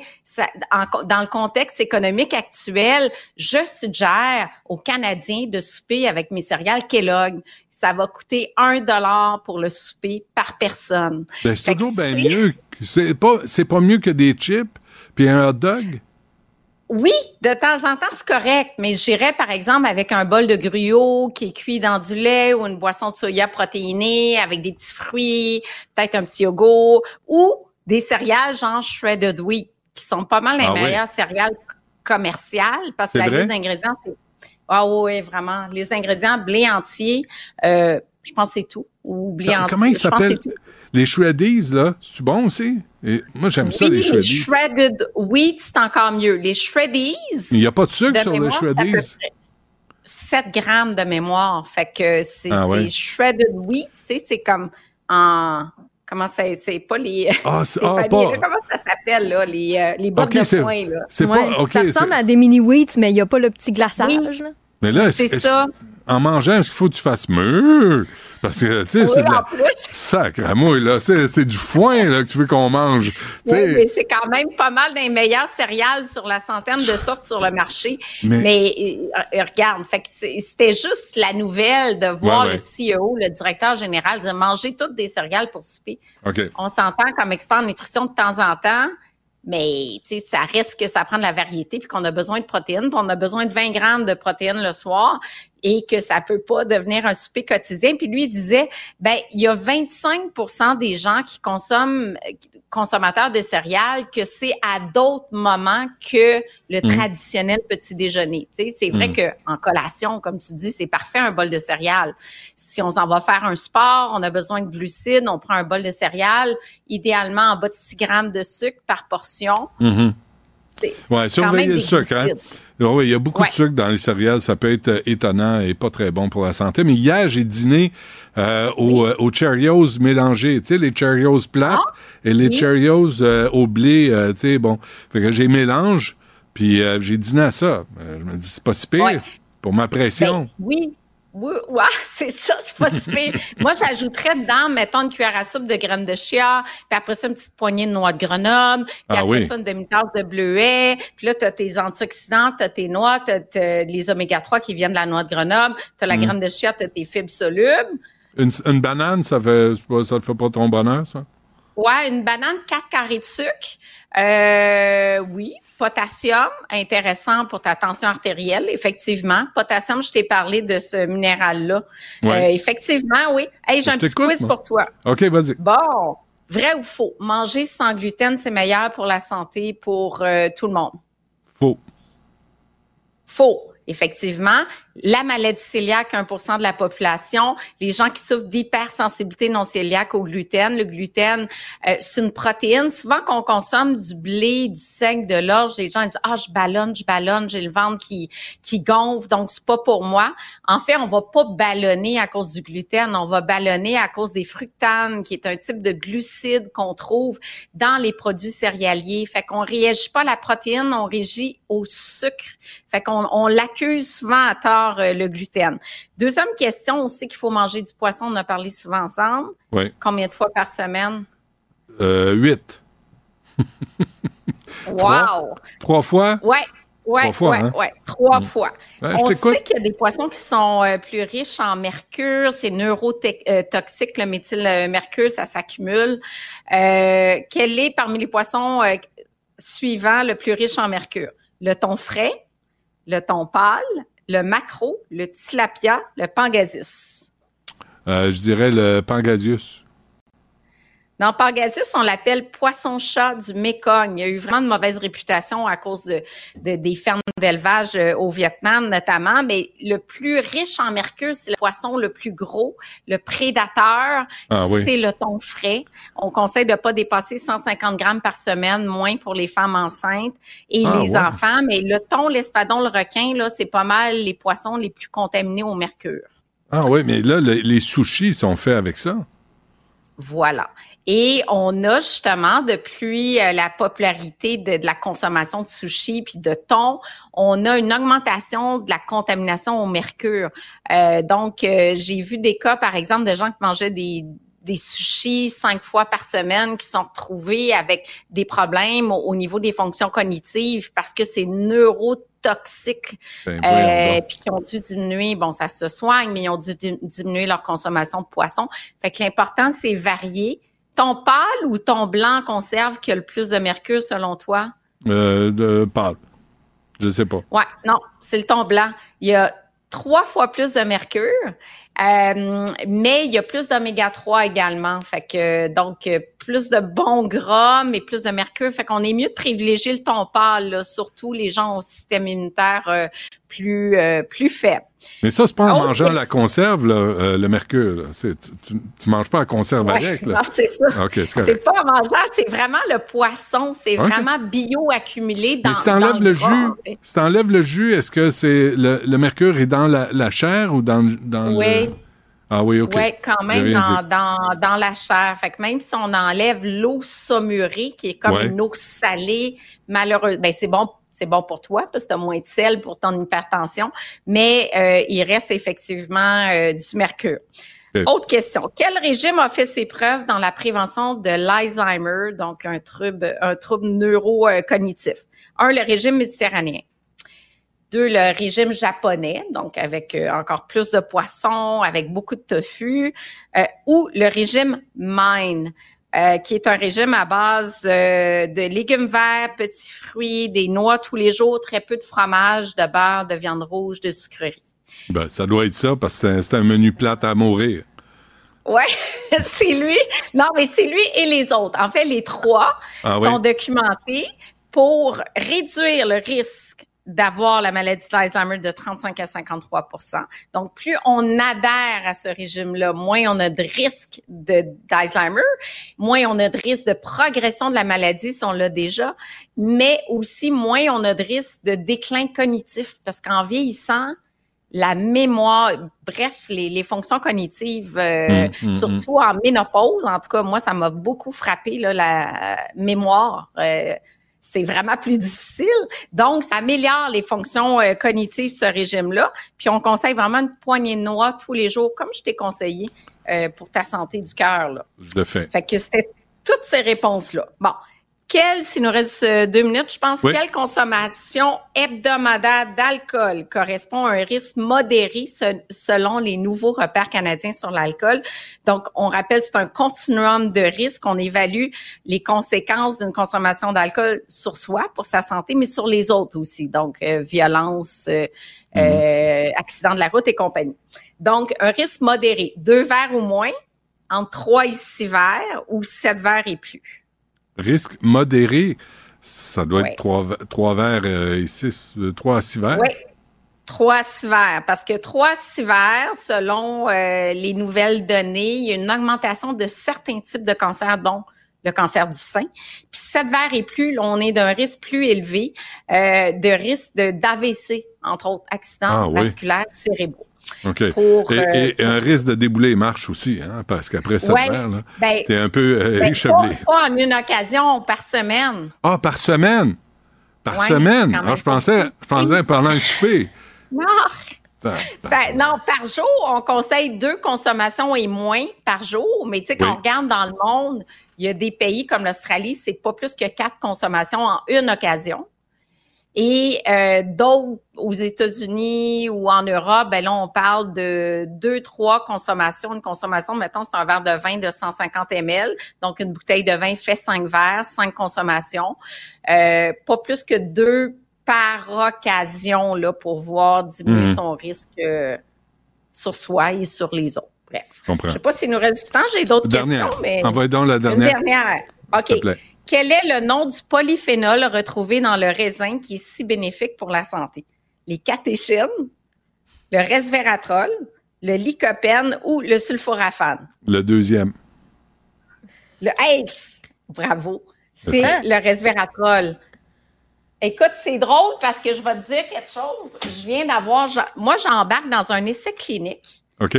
Ça me tente contre le vieillissement. Et là, j'ai mes petites pipettes. J'ai reçu ça au bureau tantôt. C'est un essai clinique où je vais consommer du resveratrol pendant trois mois et on va voir si je rajeunis. Fait que c'est vraiment pour évaluer au niveau de mon âge euh, si je rajeunis au niveau cellulaire. Évidemment, ça ne sera pas au niveau de l'apparence. là. Ah, c'est hyper intéressant. Regarde, j'ai mon j'ai mes petites pipettes, faut que je prenne des prises de sang, tout ça. Je commence ça. Et puis, je vais prendre, je pense que c'est 150 mg de resveratrol par jour. Euh, c'est vraiment intéressant comme, euh, comme étude. Ben oui, mais rajeunir. Rajeunir par en dedans, là. Parce que moi, j'allais dire, là, faut que tu te prennes en photo en bikini, tu sais, pour voir, ah! euh, qu'on puisse voir avant et après. Pas, ça peut être une pièce, ça peut être un monokini, whatever. Mais tu comprends? Pas mon mais là, genre, tu, euh, mais, je sais. Mais là, tu parles de en dedans, là, mais comment tu vas voir la différence? Oui. Oui, Avec ben là, on va faire, écoute, c'est un, un essai clinique euh, euh, de longue durée. Là, fait qu'on commence trois mois avec bon des questionnaires, des, des tests sanguins pour voir les marqueurs d'inflammation, etc. Fait que c'est vraiment au niveau cellulaire, mais je pense que dans la phase 2, on va jusqu'à regarder les télomères. Quand les Ah oui. télomères raccourcissent, Ouais. c'est preuve qu'on vieillit plus vite. Mm. Fait que bref, j'ai vraiment hâte de, de suivre ça. Ouais. Là, je t'en ferai pas, je commence. Ben non, mais certains, là, moi, je, je- dans trois mois, on va être euh, quelque part au mois de mai, juin. Ben, reparlons-nous au moins pour, euh, pour ça, euh, Isabelle. Merci euh, pour euh, cette chronique. Puis, de toute façon, on va se reparler euh, d'ici là, c'est sûr. Puis, euh, mais moi, je, moi, je peux faire le même test en, en prenant un verre de pinot noir le soir. Oui, mais c'est moins concentré en resveratrol. Mais c'est sûr que moi, ça me fait très plaisir le verre de pinot noir aussi. Là. Bon, très, très, très plaisir. Mais euh, ensuite, je vais me rajouter un petit supplément pour avoir une dose standardisée de resveratrol. Ah oui, c'est bon ça. Mais pourquoi choisir? Tu sais, dans le fond, là, hein, on a une vie à vivre. Non, moi, je vais prendre les deux. Prends les deux certains. T'es bien chanceux. OK, on se reparle beaucoup. À bientôt, euh, Isabelle Huot. Merci. À bientôt. Salut. Merci. Du Trisac. Il déconstruit la nouvelle pour que vous puissiez la construire à votre manière. Euh, Aujourd'hui, euh, c'est la journée des chandails roses. Comme vous voyez, j'ai mis le mien. Puis, euh, ajustez pas votre appareil. Euh, j'ai pas eu le mémo, hein, je suis désolé. Marie Ouzo est avec nous, directrice générale de l'organisme Gris Montréal. Marie, bonjour, bienvenue. Euh, Dites-moi donc, d'abord, Gris Montréal, là, ça sert à quoi dans la vie? Oui, donc c'est le groupe de recherche et d'intervention sociale de Montréal. Puis nous, on fait des interventions dans les écoles primaires et secondaires pour sensibiliser en fait à la diversité sexuelle et la pluralité des genres. Ouais. Euh, ouais. Euh, Aujourd'hui, c'est la journée des chandails roses, le 28 février, euh, parce que, dans le but de... Parce que dans le fond, ça vient de, ça vient des provinces maritimes. En fait, en 2007, il y avait un, un jeune qui avait été victime d'intimidation parce qu'il portait du rose et puis ses camarades de classe se sont mobilisés. Ils ont tous mis du rose aussi en disant ben, que ça avait pas rapport en fait. Et depuis, ben, ça a pris de l'ampleur. Euh, on fait ça chaque année euh, au mois de février, puis même dans plusieurs pays en fait maintenant, Ah Donc, oui. pour dénoncer l'intimidation en milieu scolaire. Par solidarité, là. Oui, tout à Euh, J'imagine, tout ça, je vais- on s'en parlera tantôt, mais, mais euh, j'imagine que vous avez steppé, comme on dit en, en bon euh, français, quand vous avez lu, euh, le, je sais pas, vous avez lu le texte de Jean-François Lisée, puis les, les profs qui disent, hey, euh, il y en a qui sont fiers de se dire homophobes, que c'est Mhm. leur liberté d'expression, Mhm. puis, euh, tu sais, je vais vous épargner toutes les insultes que vous avez sûrement entendues dans votre vie, là. Euh, hein? Non, mais pas besoin. mais. Ouais, c'est ça. Euh, comment vous réagissez à ça, là, ceux qui invoquent la liberté d'expression pour dire qu'il la communauté LGBTQ euh, et communauté gay, tout ça? Eh, Bon, d'abord, je pense qu'ils ont besoin d'un petit cours sur ce que c'est la liberté d'expression, euh, d'une certaine façon, puis encadré par la charte, ce serait encore mieux, donc par euh, le, le respect euh, des personnes qui sont différentes de nous hein, et le respect des minorités aussi. Puis c'est sûr que oui, la chronique de, de Jean-François Lisée était, était stupéfiante à ce point de vue-là, mais Ouais. nous, c'est au quotidien qu'on le constate quand même, hein, dans- et depuis des années, en fait. C'est Donnez-moi sûr des que exemples. ça s'améliore pas, par exemple. Eh bien, justement, ça va être d'amener, dans le fond, les conversations toujours sur euh, le, le, le volet de l'opinion. Donc, on peut être pour ou contre euh, la différence. En fait, on peut être pour, pour ou contre l'homosexualité, pour ou contre les réalités trans, euh, à la limite pour ou contre l'immigration. Allons-y euh, Mm. dans, dans ce dans ce volet-là, euh, alors qu'en fait, ce sont des minorités qui sont protégées par nos lois, protégées par nos chartes. On parle de droits humains euh, qui doivent être protégés par les adultes aussi en, en situation d'autorité. Euh, et c'est pas une question d'opinion. C'est pas, euh, on va pas, c'est pas le troisième lien. quoi. Mais, euh, OK, je comprends ce que vous voulez dire, Marie, là, mais pour l'immigration, mais, mais pour ou contre l'homosexualité, t'as pas à être pour, t'as pas à être contre, ça te regarde pas. Exactement. C'est la Mhm. personne qui le vit, qui l'est, puis euh, moi, je veux pas me prononcer là-dessus, entre adultes consentants, euh, puis, puis les jeunes aussi qui le vivent Mhm. et qui s'identifient euh, comme tels, puis qui explorent leur sexualité, ça regarde, ça regarde les parents, leur famille, les jeunes entre eux, mais ça regarde pas des opinions puis des commentateurs qui se mêlent de leurs affaires. Exactement. Je ne pourrais mieux dire.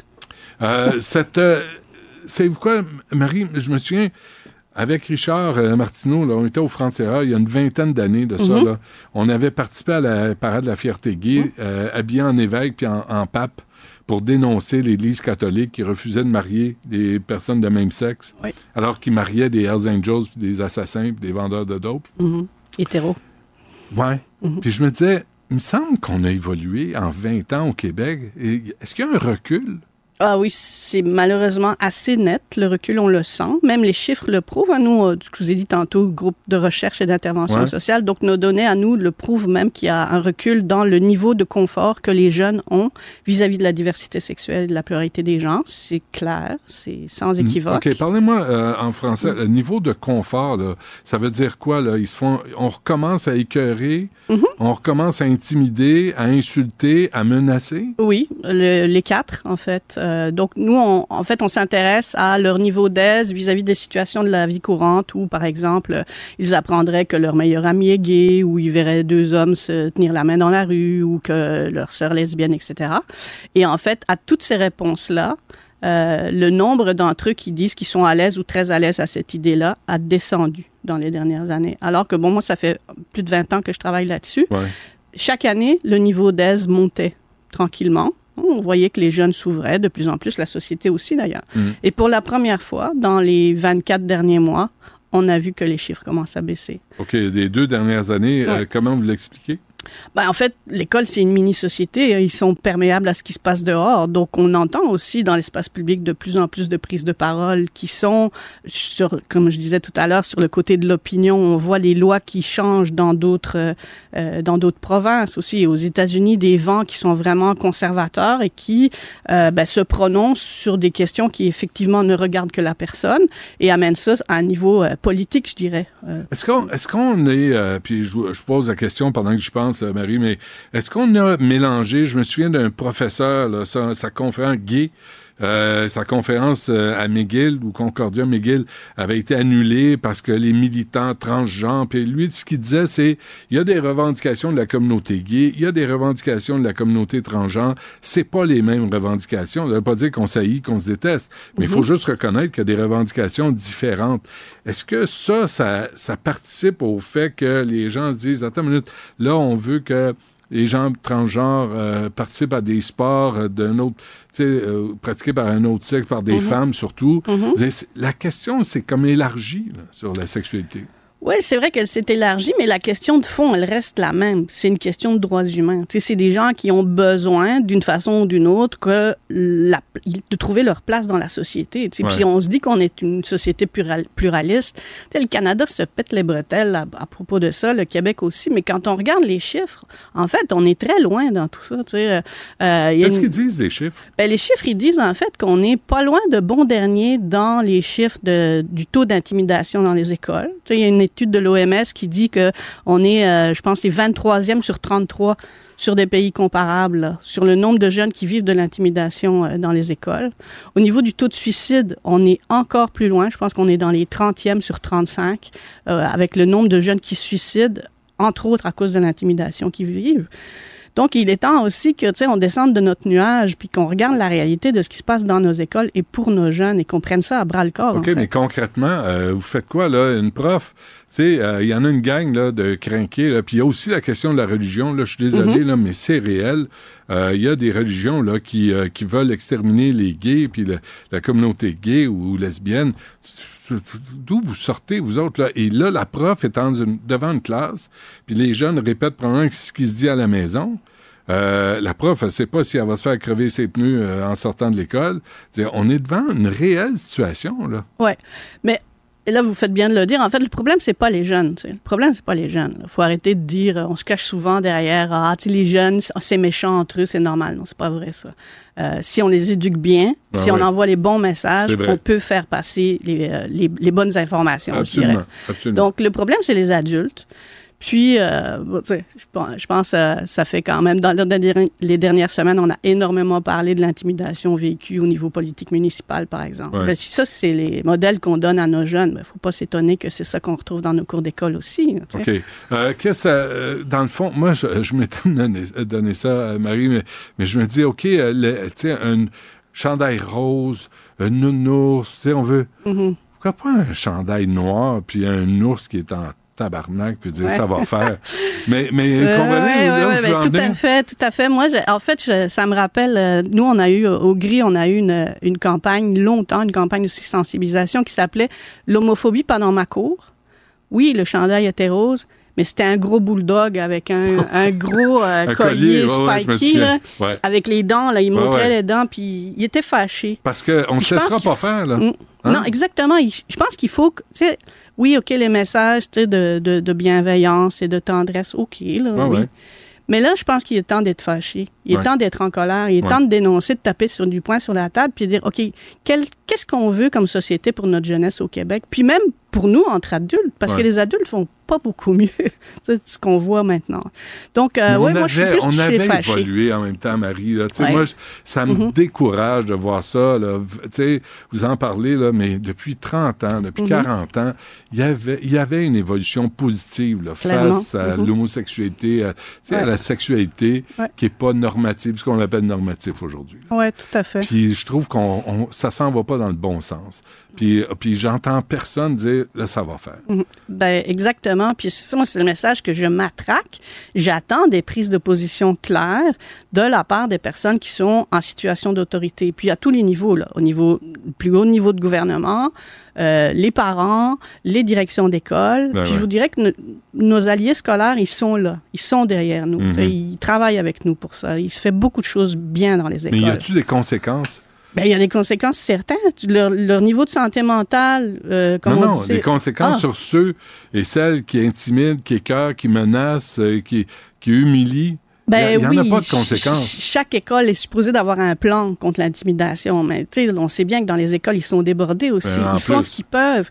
Mais les écoles sont comme, ils doivent toujours rattraper ce qui se fait dans les familles ou dans la société en dehors de l'école. Puis à un moment donné, ça a ses limites, ça. Donc, il faut aussi voir qu'est-ce qui se passe en dehors de l'école, qui a ses répercussions, oui, à l'intérieur de l'école, mais qui a sa source en dehors de l'école. Quelles sont les valeurs du Québec? Mais c'est une bonne question. Ça, faut Certainement pas des enfants morts. C'est sûrement pas dans les valeurs du Québec. Non, et c'est pas mm. des menaces envers euh, les mm. femmes, envers les gays, envers les... Ça marchera pas, mais il va falloir tracer une ligne quelque part. Il va falloir que quelqu'un le dise. Exactement. Il est temps. Marie Ouzo, directrice générale de l'organisme Gris Montréal. Euh, merci, Marie. Avec euh, lâchez pas. On se reparle. Merci. Une voix qui porte, des idées concrètes, des propos qui résonnent. Benoît Dutrisac, déstabilisant, juste comme on aime. Ta manteau? Ah ouais. C'est le Kyo. Vas-y. On a parlé de l'éclipse solaire un petit peu plus tôt avec euh, Alexandre Dubé parce que là, il y a plusieurs centres de services qui ont décidé de fermer pour la sécurité des enfants parce qu'à l'heure de l'éclipse, les enfants vont être dans le transport public. Donc, on, on ne pourrait pas s'assurer que les élèves portent les lunettes en tout temps. Puis j'en parle parce qu'on a reçu un texto de Jonathan qui dit, dans mon temps, il a 48 ans.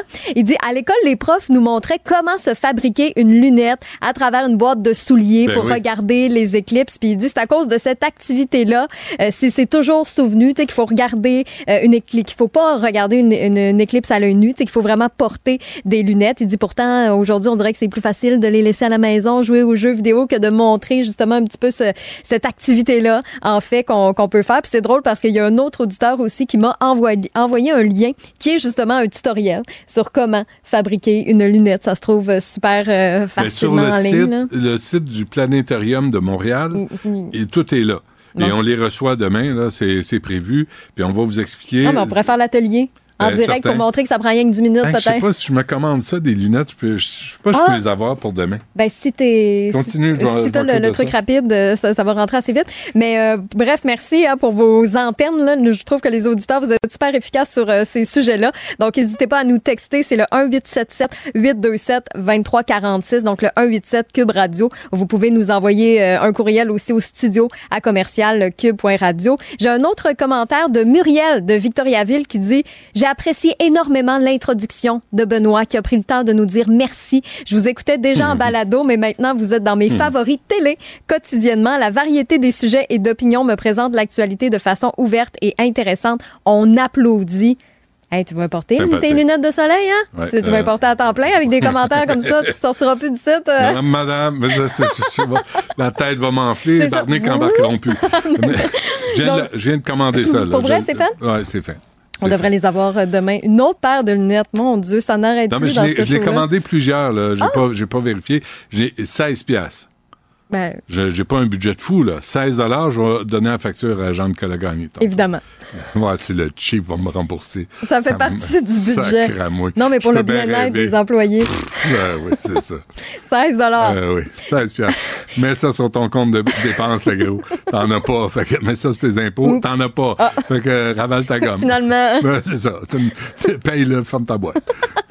Un texto de Claude Biron qui dit Je vous regarde depuis le début du débrouillage et je vous ai adopté. Hein, c'est pratique pour le débrouillage. Pour ça, on a un nouvel, euh, un nouvel adepte. Vous dites ce que je pense depuis longtemps et ce que d'autres médias n'osent pas dire. Nous, avons, nous avions grandement besoin d'une télé rebelle comme la vôtre. Longue vie. Ah, ouais, c'est bon. ça. Merci Claude, c'est vraiment euh, super euh, super apprécié. C'est vrai que Cube est débrouillé jusqu'au 11 avril prochain pour tous les abonnés Vidéotron, tous les abonnés TELUS. Donc peut-être que comme Claude, vous allez nous adopter. Ça vaut le petit coup d'œil, en tout cas ça c'est certain. Et restez avec nous parce que dans une vingtaine de minutes, on va parler d'une de mes combinaisons préférées, la ville de Montréal et la circulation.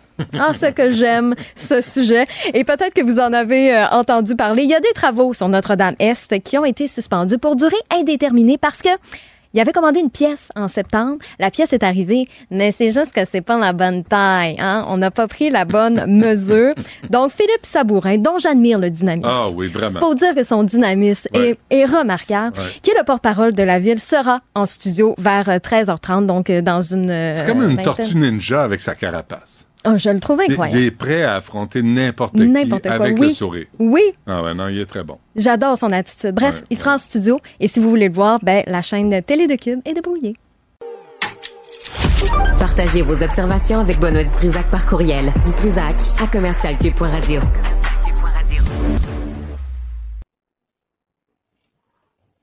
Tout le monde, là, qu'est-ce qu'il veut. Euh, Antoine Robitaille est avec nous. Monsieur Robitaille, bonjour. Bonjour, Benoît. Bonjour. Euh, on va parler de civilité, d'incivilité, de civisme. De... Là, il y a, il y a des mesures annoncées. Oui, puis euh, juste avant de parler des mesures, il faut que je te dise que je suis en train de regarder les commentaires sur X euh, qui suivent le, le- la, la publication de la ministre.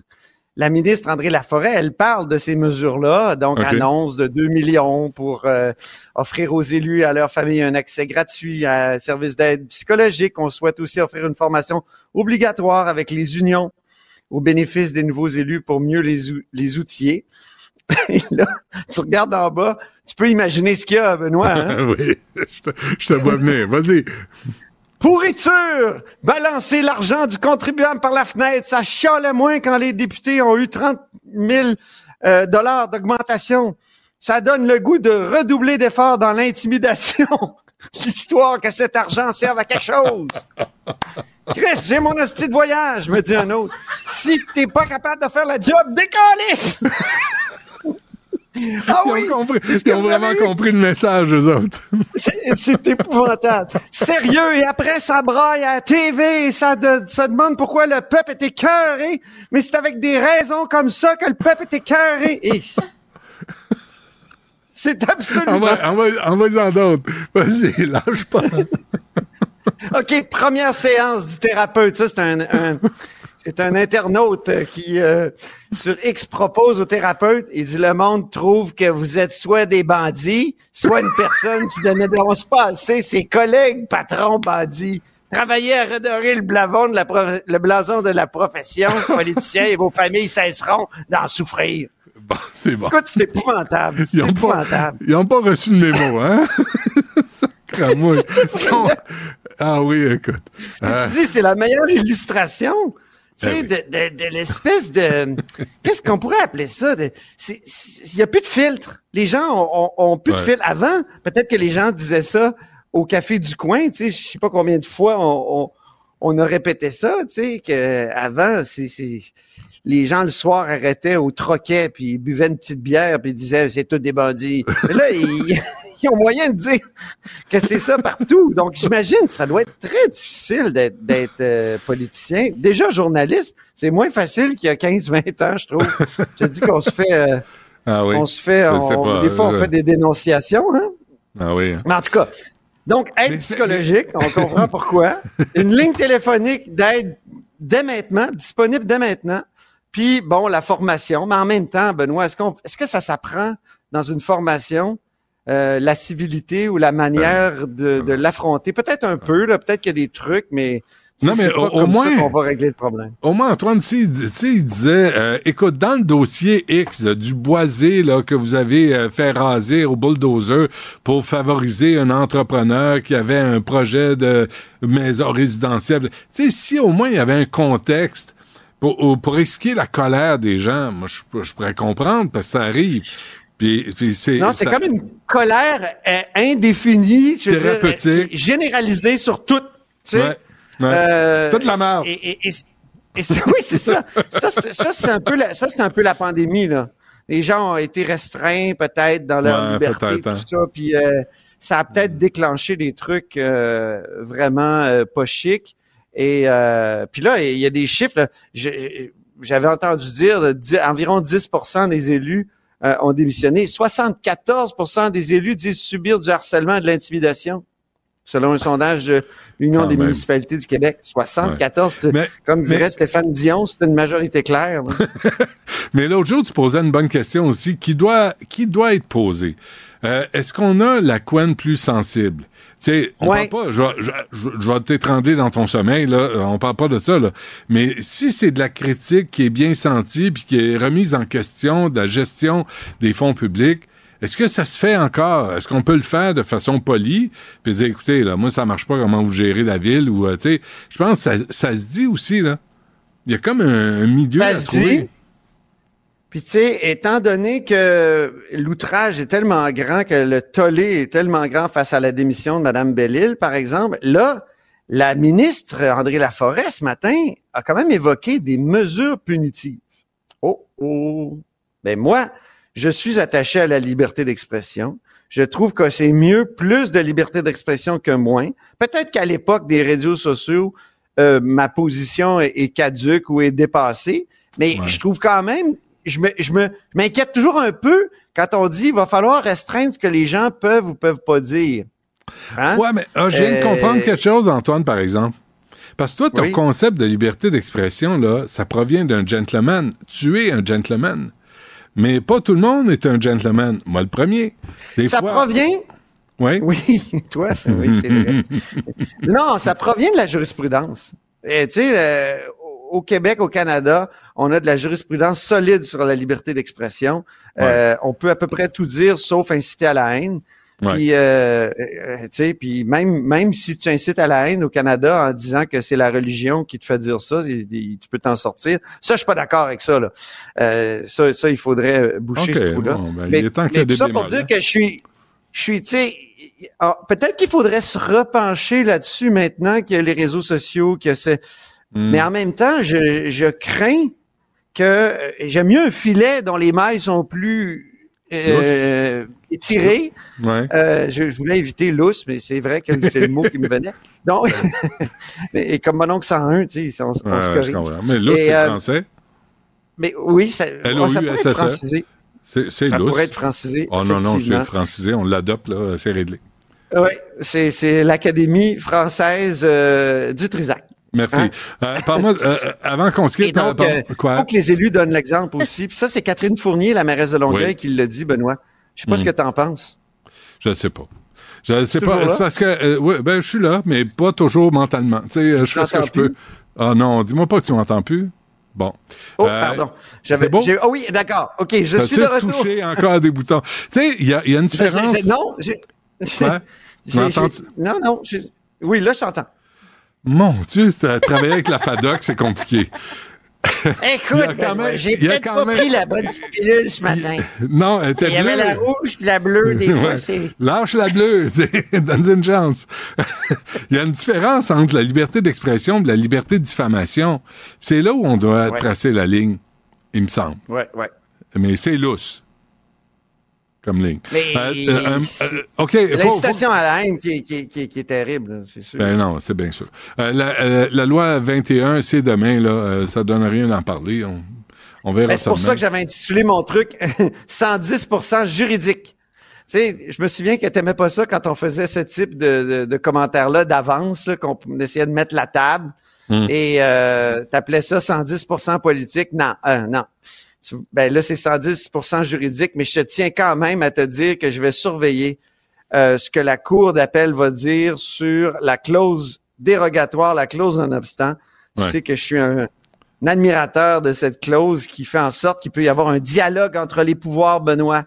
Hmm. Qu'à un moment donné, le, législatif peut dire au judiciaire, on n'est pas d'accord avec votre interprétation. Euh, les juges entre eux, souvent, s'entendent pas sur l'interprétation d'un droit. Mhm. pourquoi nos élus n'auraient pas le droit à un moment donné de dire non, on n'est pas d'accord avec cette interprétation-là. Et donc, pour cinq ans, on suspend votre interprétation, puis on, on y donne une chance dans, dans, dans l'espace public. C'est ce que la CAQ a fait avec la laïcité. Mais là, j'entendais tout à l'heure les, les, le Parti libéral du Canada qui dit qu'il voudrait euh, peut-être aller euh, en renvoi. Ça, ça veut dire poser une question à la Cour suprême directement sur la disposition dérogation sont bien, mon Et là, en espérant que la Cour suprême restreigne la, encadre l'utilisation de la disposition de dérogation pour que ça soit uniquement en réaction à un jugement et non en préventivement, parce que dans la loi sur la laïcité, c'est préventif, là, parce qu'on savait bien ce que les tribunaux fédéraux, à cause de leur jurisprudence, euh, allaient dire sur euh, le droit ben. euh, de la liberté, la, liberté de religion faudrait rappeler aux juges là, que eux autres n'ont pas été élus. Puis le gouvernement du Québec a été élu par la majorité des Québécois. Puis c'est comme ça qu'on veut vivre au Québec. c'est pas parce qu'une couple de juges qui sont des amis des fédéraux, puis des, des ministres fédéraux, puis la petite gang à Justin Trudeau. à, un moment donné, là, on va gérer nos affaires nous-mêmes. T'as vu l'article de Patrick Belrose ce matin qui disait qu'un des trois juges, Yves-Marie Morissette, il avait écrit dans un texte que euh, la, la, disposition de dérogation, ça devait euh, tomber en désuétude, un peu comme le pouvoir de désaveu qui est dans la Constitution de 1867, qui permettait au fédéral de dire ah cette loi provinciale là je l'aime pas, euh, on l'élimine. et, et, donc il disait il faudrait que ça tombe en désuétude. Donc tu sais il a le droit de penser ça, mais imagine un juge qui pense l'inverse que la disposition de dérogation ou pas un juge, un grand juriste, mettons un docteur en droit, qui est sûr que la disposition de dérogation, c'est une bonne chose, il serait jamais nommé. Et c'est ça peut-être le scandale, c'est-à-dire qu'il n'y a pas eu de, de, de, de commission Bastarache au fédéral et euh, sur la nomination des juges. Des nominations. Exactement. Oui, ben, oui, excuse. Ah, je me tais. J'ai assez parlé. Non, mais c'est très agréable comme tous les jours. Merci Antoine, on se reparle demain. Salut. Au revoir. Rejoignez Benoît Dutrisac en temps réel par courriel. Dutrisac à commercialcube.radio. La tragédie qui ébranle le Québec au grand complet. L'appel au 911 pendant que le feu est pris. Côté violence conjugale, je pense qu'il faut serrer la vis. Les faits divers avec Maxime Delan. Monsieur Delan, bonjour. C'est drôlement calme aujourd'hui, plus calme qu'hier, hein? Pourquoi? Je sais pas, hier, t'étais, wouhou, t'étais funny funny, t'avais envie de danser. je pourquoi, pourquoi, pourquoi il me prend, il me prend de main? Quand je, quand je lui ai dit? J'attaque avant que t'attaques, c'est ça. OK, c'est fait. Euh, bon, tu... le voyou, ah, le vo... c'est qui le voyou au caillou? Ah, oui.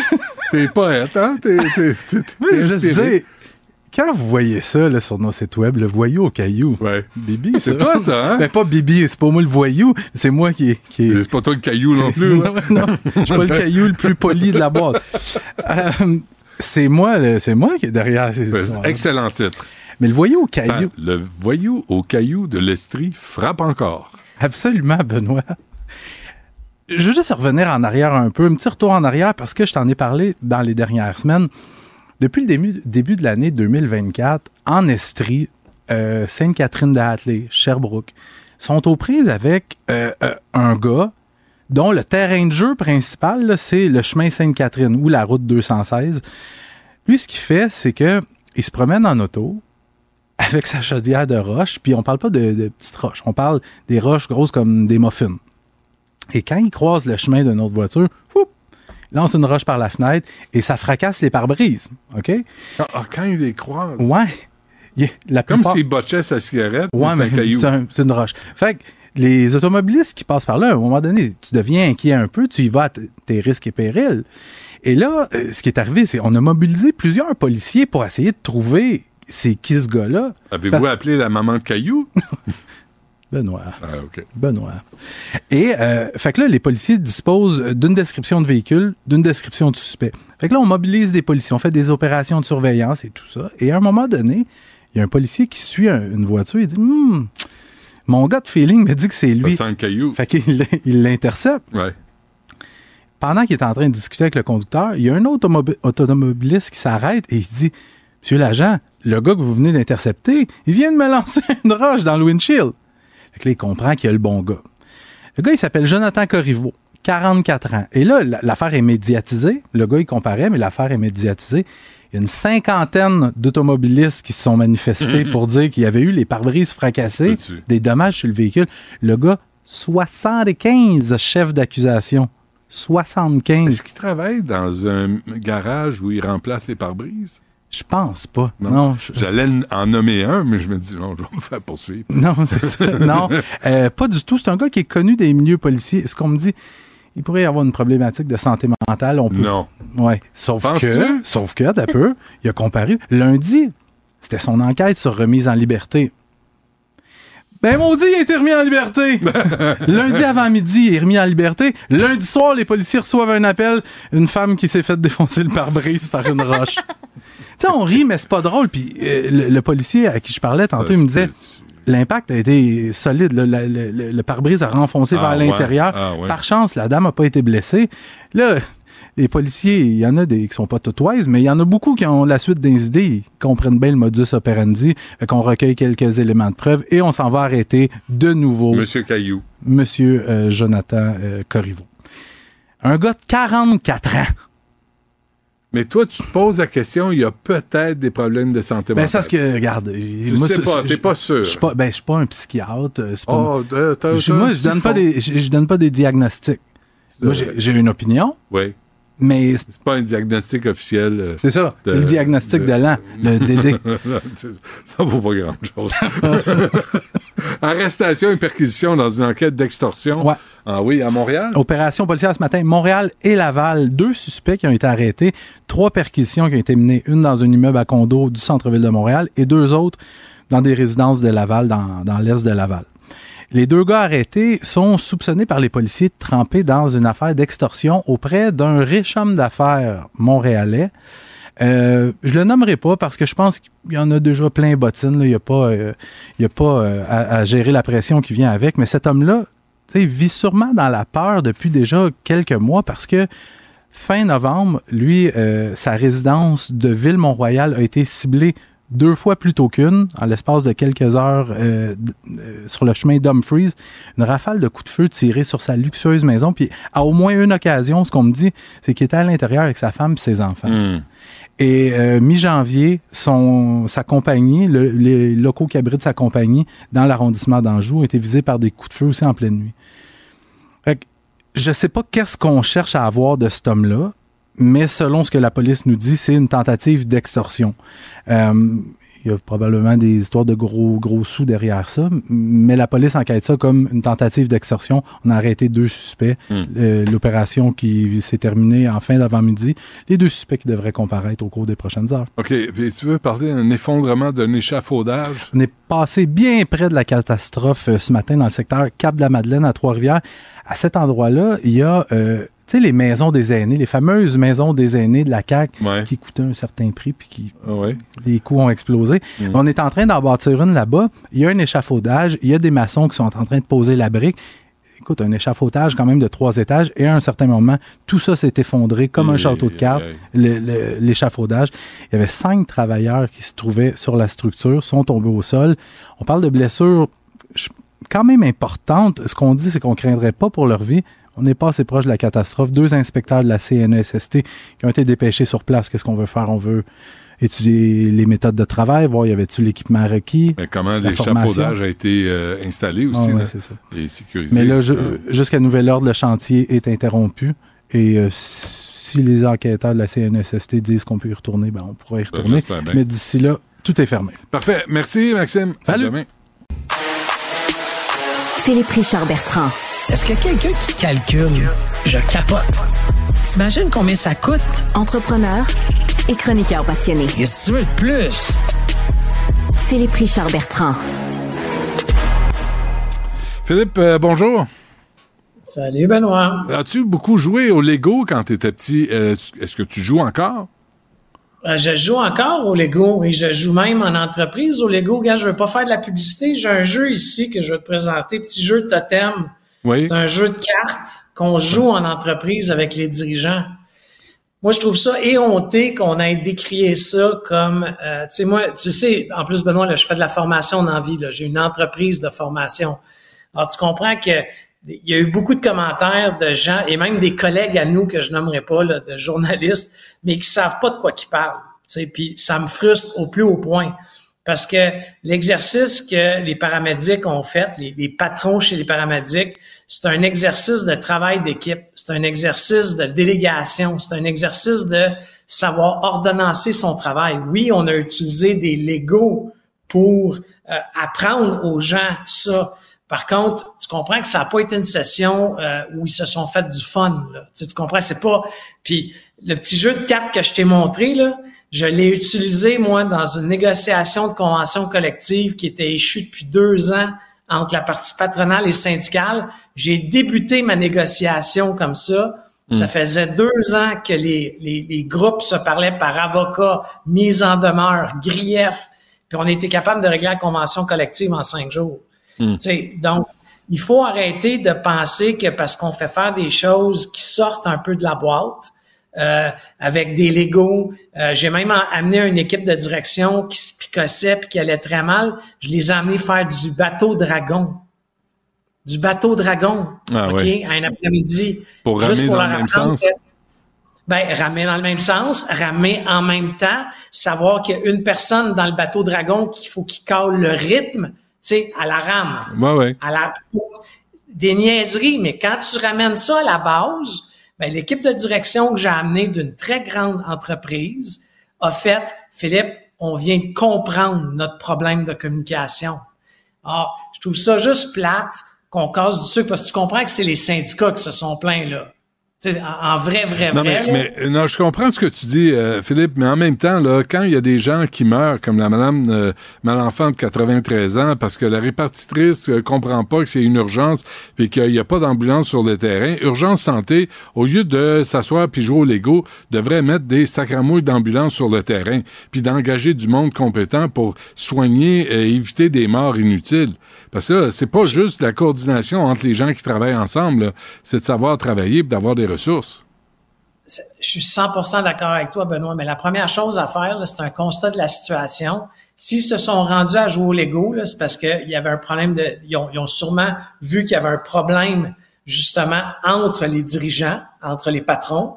euh, de communication, de, de rétroaction.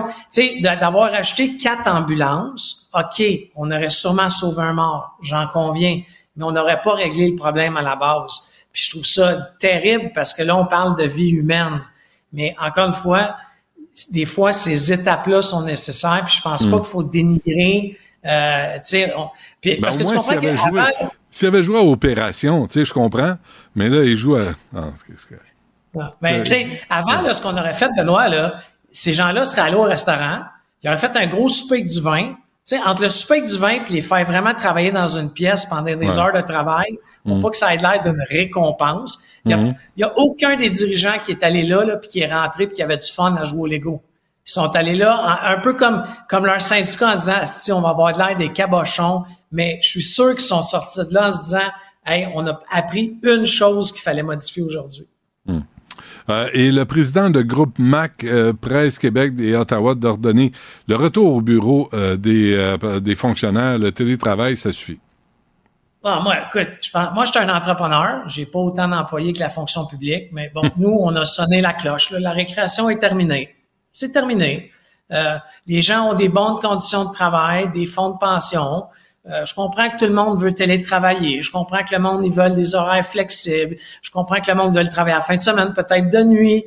Euh, je, je- mais tu sais, à un moment donné, il y a un service à, à donner à la population. Puis moi, quand je me présente dans un bureau de Revenu Québec pour déposer une déclaration, puis qu'il y a deux agents, puis que tu as 12 000 pieds carrés, puis ils sont quatre personnes, ça me fait chier profondément. OK? Alors, revenez au travail tout le monde, là, puis donnez le service à la population. Puis j'en comprends que c'est peut-être pas tout le monde qui a besoin de, de, faire euh, du travail au bureau, mais quand tu es au service à la clientèle pour répondre aux clients, puis que les clients se présentent dans un bureau, faut du monde au bureau. Ouais, puis le bureau est vide. Je suis bien d'accord. Bon, euh, fait qu'à part ça, tout va bien? Ben, écoute, moi, là, je suis très motivé. Il va y avoir des belles opportunités euh, à, saisir en 2024. J'étais bien inquiet à cause des taux d'intérêt. La mhm. situation économique va pas bien. Il y a des mises à pied à tous les jours. Mais si tu gères bien ton entreprise puis tu as développé des bons réflexes euh, d'administration, il va y avoir plein, plein, plein de, de, belles opportunités pour des PME du Québec. Moi, j'ai délogé euh, trois, quatre multinationales américaines dernièrement, là, en gagnant des contrats. Puis ça, moi, je trouve ça le fun qu'au Québec, on commence à regarder les, les jeunes PME ou des mm-hmm. PME. On, on, se trouve des solutions, mais il faut être agile, il faut avoir le couteau d'un dent, faut pas être gêné. Mais ça va créer des opportunités aux plus petits joueurs comme moi. Parfait. Écoute, euh, Philippe, merci, puis on se reparle demain. À demain. Benoît Dutrisac. Sacramouille que c'est bon. Dutrisac. Dès 14h, c'est Yasmine Abdel-Fadel qui s'amène pour son épisode d'aujourd'hui, 28 février. Et à quelques jours de la relâche, ben là, on voit la semaine arriver, la neige qui est disparue, les patinoires qu'elles vont être ouvertes. Il faut en trouver des réfrigérés. Où est-ce qu'on va glisser? Là, on a besoin d'avoir des idées pour s'occuper, pour prévoir de sortir de la maison parce qu'on veut éviter le temps d'écran trop élevé. Donc, Yasmine va recevoir François Trépanier, qui est directeur général adjoint de Tourisme Montérégie, pour nous donner justement euh, des idées sur quoi faire pendant la semaine de relâche si vous restez au Québec, évidemment parce qu'il y a des chanceux qui vont aller sous le soleil de l'Amérique centrale. Je sais pas ce que tu veux dire. Je sais pas de quoi tu parles. Là, tu vas avoir besoin de tes lunettes de soleil là-bas pour le Costa Rica. Euh, mais c'est drôle parce qu'il y a le moteur de recherche Kayak qui a dévoilé justement où vont partir les Québécois pour la relâche, où trouver en fait le Québécois en Gougoune. Et euh, sans surprise, ben, c'est à Fort Lauderdale. Hein. Je dis en Gougoune, mais quoi qu'hier, je pense que je les aurais sortis. J'étais allée courir en, en Bermuda. C'est vrai? Oui, ben à 15 degrés. Euh. Ben oui. Mais, les, mais les, les, trottoirs sont tellement mal entretenus, c'est tellement oh. crotté, sale, que c'est encore beau que tu sois pas brisé une cheville. Ah! Ah! Philippe Sabourin, bonjour! Benoît ben, prêt? non, mais hier, c'était complètement euh, fondu, justement. J'ai sorti, parce que d'habitude, j'ai des souliers de glace justement pour ben courir à l'extérieur. Là, j'ai pu sortir mes bons vieux euh, espadrilles là, que, avec lesquels je cours l'été. Ça a fait du bien, par exemple, d'avoir ce, ce petit vent chaud là, sur euh, As-tu tes espadrilles anti-vidange? Pour faut pas déraper quand tu marches sur des. Ah! Ah! Philippe Sabourin, bonjour! ah non, mais tu ris, mais pendant que je courais, il y avait une pelure de banane et je me suis dit, mon Dieu, il aurait juste fallu que je la prenne pour. Ah, tu sais, le, fameux cliché de glisser sur une pelure de banane, mais euh, je, l'ai vu à temps. Mais euh, restez donc branchés avec nous via euh, cube.ca dans la section radio. Yasmine s'amène à compter de, de 14 heures. Sinon, vous avez toujours l'application de Cube et c'est là d'ailleurs que vous allez retrouver tous les balados de la journée des animateurs puis je veux vous parler vite vite de cette entrevue-là de, Richard Martineau parce qu'il y a une autrice et journaliste du Journal de Montréal, Dominique Scali, qui s'est intéressée quand même à, un beau phénomène. Elle a suivi 10 jeunes, 10, 10 ados de l'école Pierre Dupuis qui n'a pas, qui n'a pas nécessairement la meilleure réputation. C'est en milieu défavorisé. Puis souvent, il y a des préjugés qui viennent euh, avec ça, tu sais, du genre, bon, c'est quoi que les jeunes vont faire? À quoi ils peuvent aspirer dans la vie quand tu viens d'un milieu défavorisé? Donc, elle, elle a décidé de les suivre pendant cinq ans pour voir justement qu'est-ce qu'il allait réaliser, dans quoi il allait s'en aller. Puis c'est un livre hyper intéressant. Ça sort aujourd'hui. Ces ados qui font mentir les clichés. C'est une entrevue hyper intéressante. Donc, euh, si vous, si vous l'avez manqué, je vous invite à aller l'écouter justement sur l'application de Cube ou encore sur toutes les plateformes de balado-diffusion. Et je termine avec un autre beau texto qu'on a reçu. J'aime beaucoup la formule radio et télé. Mes animateurs préférés, Benoît et Yasmine. Longue vie à l'équipe de Cube et au studio qu'on peut voir maintenant à la télé grâce au débrouillard c'est le fun d'avoir des beaux textos euh, comme ça. ça... tu vois, le maquillage, là, ça, ça vaut la peine.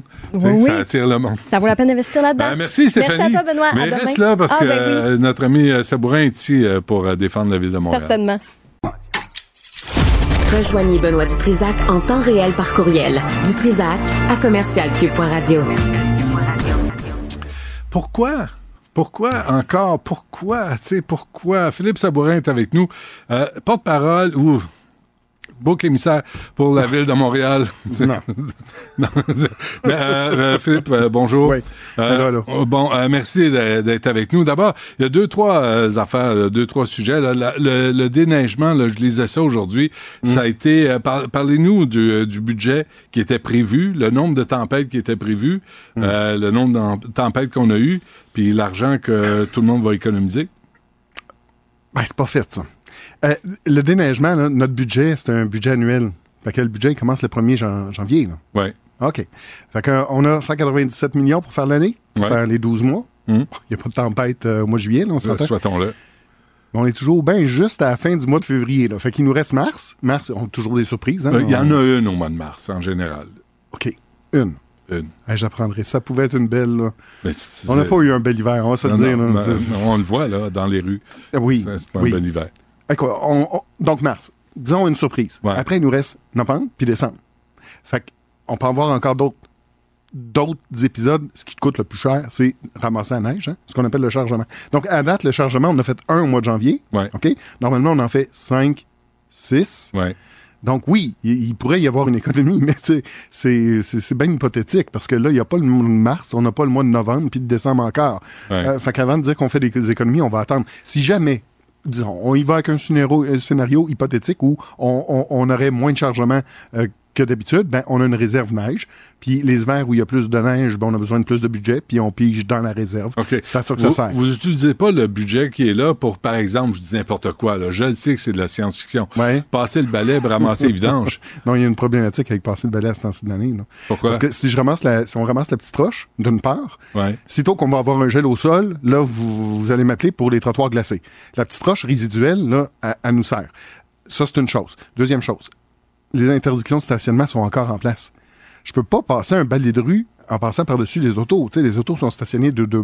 Le- L'interdiction commence au s'entend-tu 1er que avril. C'est vraiment très sale, là. Euh, tu sais, je Oui, oui, oui. c'est vraiment très sale. Et Un, c'est les pas- Montréalais, des cochons? Oui. Hein? Vous allez le dire. Non, non. C'est pas plus sale que d'habitude, mais c'est quoi? Quand, quand il neige, là, beau petit tapis blanc, c'est tout cute, puis blanc, pensée magique, ouais. c'est tout beau. Là, il n'y a pas de neige, fait que ce qu'on laisse traîner comme cochonnerie au sol, Ouais. on l'a en pleine face. Ah ouais, ben oui. Mais, mais passer le balai, là, je parle pas des machines. là. Donner un balai aux gens qui travaillent pas parce qu'ils devraient faire du déneigement, ça, ça se fait pas. Ils font, ils font beaucoup d'autres travaux, euh, ils- ils- mais ils peuvent pas utiliser le balai de rue. Euh, dans les travaux manuels, ça se fait. Puis euh, il y a plusieurs euh, associations commerçantes, commerçantes qui le font, entre autres. Je pense à la destination Ouais, ouais, une centre-ville. là. une chance. Euh, oui, ça donne un bon coup de main. Puis on a nos bri- brigadiers de la propreté qui euh, sont pas là 12 mois par année. Non, mais ça va donner un chouette coup de main ces Ouais. artères commerciales aussi. Ouais. Eux, ils, ils vont reprendre du service bientôt. Ouais, brigadier de la propreté, les scouts des vidanges, les, c'est vos, vos- vous autres, là, puis vos, vos activités parascolaires avec des plantes vertes puis des mini-potes, lâchez-moi donc. Euh, Non, on s'entend. Quoi? C'est sale. C'est cœur. C'est Il y a épouvantable. du travail à faire. Les Montréalais, c'est des cochons. non, ça, je... J'irai pas là. Hey, ça, là, c'est- là, c'est pas des farces. Là, Là, Philippe, et puis merci, je le sais. da- merci d'être là. En Oui. juillet. Ça part mal, ça. a- Ah, ouais, non, ça va aller mal. c'est sûr. Non, euh, vous, vous enlevez votre veste, si vous voulez. mais- J'ai En- chaud. affa- Affaissement de la chaussée de la rue Notre-Dame, ça, ça se passe Oui. au mois de juillet. Oui. Deux mois plus tard, on commande la pièce sur mesure pour réparer. Là, vous, vous allez me dire, c'est quoi la pièce, combien ça coûte, puis de... Et en janvier, la pièce arrive, elle est trop petite. Hey, vous avez l'air fou en sacramouille, là. Pas vous, là. Non, non. La ville. On peut-tu. On va, on- allez-y. Moi, ce que je pense que ce qu'on va entendre, c'est l'explication. Je vais, je vais vous la donner franchement. Avant ça, je me permets juste de faire une petite ligne de temps, OK? C'est vrai, en juillet, on a découvert un affaissement de chaussée. C'est vrai que l'exercice qu'on a fait, ça a été de, de voir pourquoi il y a un affaissement. Puis là, on s'est aperçu qu'il y a une trappe, OK? C'est c'est vraiment ça. C'est une espèce de grosse plaque d'acier avec deux portes qui font euh, 1000 livres euh, qui permet d'accéder à une chambre souterraine située à 15 mètres, 15 pieds sous terre. Alors, c'est ça qui faisait défaut. Donc, on- le cadre, on le là, voit, là, c'est ça, Le, là, cadre, il est brisé, OK? Euh, c'est de la fonte ductile faite dans les années 75. 70, 75, dans ces, dans ces eaux-là. C'est une pièce qu'on n'a pas ailleurs sur le réseau. C'est surdimensionné. C'est euh, gigantesque. Pour donner la, la dimension, là, euh, c'est du 60 par 124 pouces. Qui a ça pris vous les donne mesures? une idée? On a ben- mais C'est bonne mesure, ça, Parce ou que quand- c'est un autre cabochon qui s'est Ouais, pas mais quand on dit on a commandé seulement plusieurs semaines après, je- oui, je suis d'accord. Mais quand on se rend compte du problème, il faut prendre des mesures. Puis là, ça nous prend. On a travaillé avec des firmes, des ingénieurs. Ils prennent les bonnes mesures. On a tout ça, ce bout-là, il a été bien fait. Puis après, ça te prend un devis. Tu t'en vas pas donner un contrat sans avoir un devis. Un devis, là, c'est fait par des ingénieurs. C'est un document technique, ça. Ok, Non, mais je vous arrête. Pourquoi Ouais. vous êtes pas capable de dire, là, là, grouille-toi le cul, parce que c'est Notre-Dame-Est, le tunnel est à moitié fermé, gros on de a des problèmes partout. Non, mais fais-le, fais-le, mais fais-le vite. T'es pas obligé de te traîner les pieds parce que c'est une commande de la ville puis faire plus d'argent que ce que c'est, ça Bon. vaut. Ça vaut combien, mettons, avec les ça taxes? vaut, hein? 20 piastres, euh, 20 000. OK? Ça vaut juste 20 000 Le morceau? Oui. 20 000 Oui, 20 000 On l'a attendu pendant six mois. La fonderie n'était pas capable de la produire dans un délai que je trouve raisonnable. Écoute, Vous n'avez pas commandé sur Amazon? Il n'y a pas de livraison? hein? ça, ça se fait pas. Mais puis, puis le- parce que ce qu'on veut savoir, c'est pourquoi qu'elle fait pas. Hey, tu l'as fait faire sur mesure. Pourquoi c'est faire? Qu'elle rentre pas dans le trou. Je vais vous l'expliquer pourquoi. Ouais. Ben, notre commande a été bien faite. Notre cahier, ce qu'on appelle un devis, ça a été bien fait. La, la proposition qu'on a eue de la fonderie, ben, dans un document complexe, là, ils nous ont dit essentiellement, pas capable de faire gros de même, je te fais quelque chose de similaire, OK? Ben, quelque chose de similaire, on l'a accepté. On a signé ce document-là, puis on a dit oui. Qui ça?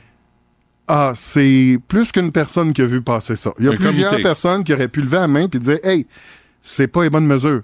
Mais le problème, c'est que euh, on a confié ça à quelqu'un. Tu sais, c'est une erreur humaine, là, OK?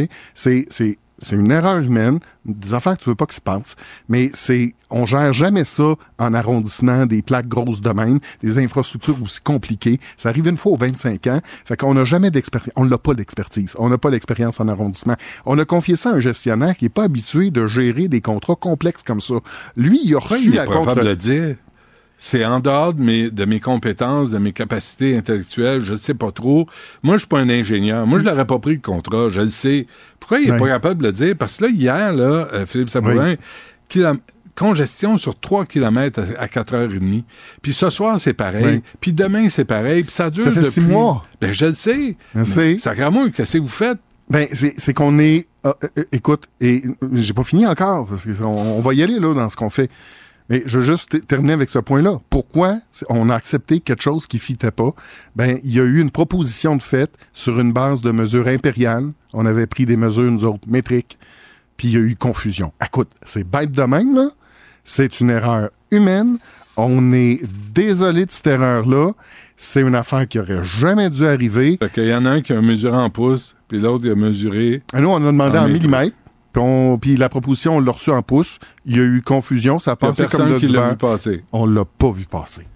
Hey, on l'a Comment pas vous vu sentez à, à venir défendre l'incompétence de cabochons comme ça Ben, qui travaillent à là, la ville de là, Montréal? là, on s'entendra pas. Pour moi, c'est pas ça, c'est pas de l'incompétence. C'est une erreur Si. humaine. Ouais. Pour moi, c'est Ne pas qui vérifier est- un contrat que tu accordes, que ce soit 20 000 Oui. ou 20 millions, c'est pas de l'incompétence. Pour moi, c'est de l'inexpérience. On manque d'expérience. De l'inexpérience. Oui, on n'avait pas savoir l'expertise. si c'est en métrique ou en, en pouces, c'est de l'inexpérience. Ben oui, c'est facile de juger de même, mais quand t'as un max de pression parce que t'as des milliers d'automobilistes, tu veux bien faire, je vous jure que ces gens-là sont animés. Et c'est pas une personne qui a laissé passer ça. Il y a eu plusieurs personnes qui ont vu le courriel. Il n'y a pas eu de drapeau rouge allumé. On aurait dû le faire. Quelles sont les conséquences pour ces gens-là? il y a... euh, C'est une occasion d'apprendre, je dirais. Hein? Non, mais moi, moi, le premier, là... Attends, attends, je- attends, je- attends, attends. Benoît, Sybelle, peux-tu aller chez Dolorama acheter un trophée, asti, pour la- les relations publiques, puis on va le donner Non, à Philippe attends, Sabourin. attends. Une occasion d'apprendre. Ah, Pendant ce temps-là, là, les gens ont une occasion de se mettre en ligne, puis d'être pognés dans un autre asti de bouchon créé par la ville de Montréal par inexpérience ou incompétence. Une expérience, on va Oh, s'entendre oh. là-dessus. Puis je, je le comprends, mais Cam, si tu fais rien, tu te tromperas jamais. On s'est trompé, on vous l'admet, on vous le dit. On s'est trompé pourquoi? Confusion entre un système métrique puis un système impérial. C'est bête de même. Mais on n'est quand même pas assez niaiseux pour pas avoir pris les bonnes mesures. Nos mesures étaient bonnes. Après ça, OK, on, là, on a accepté quelque prendre- chose qui n'était pas acceptable. Ça va-tu prendre un autre six mois avant d'avoir le, le morceau? OK. Non. Là, là, qu'on a. Là, on admet le problème. On dit on a tort sur Vous toute pouvez la pas le ligne. nier. Hey, j'ai fait, on a Vous fait. pouvez pas le nier. Il est là le problème. Arrêtez, là. Est-ce que ça va prendre un autre six mois? Là, on a fait patate devant la fleur. Puis une grosse, là, format familial. Sais, on est d'accord. Fait qu'on va s'en aller sur les solutions à cette heure. Là, on planche sur les solutions. On est là-dessus, temps plein. Mais je dirais pas, puis je viendrai pas me commettre que ça va être une solution facile à implanter demain matin. Si ça avait été ça, on aurait réglé le problème bien avant. Mais on est le 28 février. Ouais. Vous savez depuis combien de temps que la pièce est trop petite? Ah non, euh, ça c'est tout récent là. On l'a su En janvier? on- non, non, non, non, non, en février. Le- en fait, euh, le 13, on a reçu la pièce. Autour du 21 13 janvier? le février. Oui, euh, c'est ça s'est produit mercredi Attendez, passé. vous commandez la pièce en septembre? Oui. Vous l'avez en février? Oui, 8 septembre. On l'a reçu le 13 février. Euh, on est, on a pris, on a trouvé un entrepreneur. Tu sais, ça se pose pas de même. là, C'est gros cette affaire-là. Fait que le 21, on était à pied d'œuvre. Le 21, on se rend compte que, hey, il y a un glitch. Il manque un pied en bas, deux pieds de côté. Ça rentre pas. Fait que là, j'aimerais ça qu'on parle des solutions parce qu'il faut qu'on se vire vers les solutions. OK? Puis les solutions, ça serait quoi? Si on avait une pièce déjà, là, on l'aurait pris puis on l'aurait interchangé. Mais on n'a pas trouvé. En Sauf Lego, que- ça marche pas. Urgence santé, ben bon Hey, c'est, de la forme ductile. Les fonderies sont même pas capables, en tout cas, ce qu'ils nous disent, là, c'est qu'ils sont pas capables d'en fabriquer une. Fait que si jamais on veut en recommander une autre, tu sais, mettons, il va avec ça. Va, va-tu falloir qu'on lance un appel d'offres international? Est-ce que je, peux euh, proposer... Oui. Je suis là pour aider, moi, Philippe, hein, vous le savez, là. Oui, mais je pensais Mais- que les solutions étaient intéressantes. Ben, pourquoi vous enlevez pas au complet? Puis dire, ça existe plus, cette patente-là, puis d'en mettre une nouvelle. Ce, ce régulateur de pression-là, il est important. Il faut qu'on y ait accès tout le On temps. n'en fait plus, là. Je Il y a- peux pas le boucher. Sur la planète, il n'existe plus de régulateur. Le régulateur, c'est à 15 remplacer pieds dans le sol. Ben, le régulateur, il est parfait, il est top notch, lui. Il est à 15 pieds dans le sol, mais il faut que j'y aille accès en tout temps. Donc, je peux pas juste boucher le trou. La, la plaque là, vibrante, ça marche. La plaque, on peut pas mettre une plaque. Euh, Avez-vous vu les camions lourds qui roulent là-dessus? Elle va se déplacer, elle va tomber. Puis en décembre, du 13 au 20, on a essayé de, bricoler quelque chose maison. Ça n'a pas marché. On a fait de la soudure, on a fait du coffrage, Euh, on a tout fait pour le réparer. Ça marche pas. Fait la seule solution, c'est de poser une nouvelle plaque. Mais là, on va s'ouvrir à autre chose. Tu vas me dire, hey, là. Mais euh, on pourrait-tu, peut-être, on va voir avec nos ingénieurs, rétrécir la cheminée pour être capable de prendre la nouvelle porte qui est trop petite. C'est peut-être une option qu'on pourrait faire. Ça, c'en est une. Fait que, commander une autre pièce, ben, si on, si on va au marché international, on parle de, de mois. Euh, rétrécir la cheminée, ça me prend un plan d'ingénierie. C'est plusieurs semaines, juste ça, puis après ça, il y aura des travaux. Euh, et l'autre option, on a lancé, euh, je me... C'est clair la marche, là. Avis de recherche. On recommence encore. On a fouillé nos garages. Mais là, on a demandé de fouiller toutes les backstores, tous les garages. Euh, dépoussiérez-moi toutes les. D'un coup qu'on en retrouve une autre. Ça serait, ça serait le fun, mais j'y crois pas tellement à cette solution-là. Donc, je suis en train de vous dire, préparez-vous à des semaines, peut-être des mois dans cette situation-là. Mais si on vous dit Oui. non, que Luc Ferrandez, là, sa stratégie d'écœurer les automobilistes, là, vous vous en souvenez quand il était maire de- du plateau de Mont-Royal? Si Philippe, sérieusement, on vous dit Asti, ça suffit, là. Le tunnel est à moitié fermé. Vous avez, en plus, vous avez ouvert des travaux autour du pont Jean-Cartier. Vous êtes une gang de cabochons.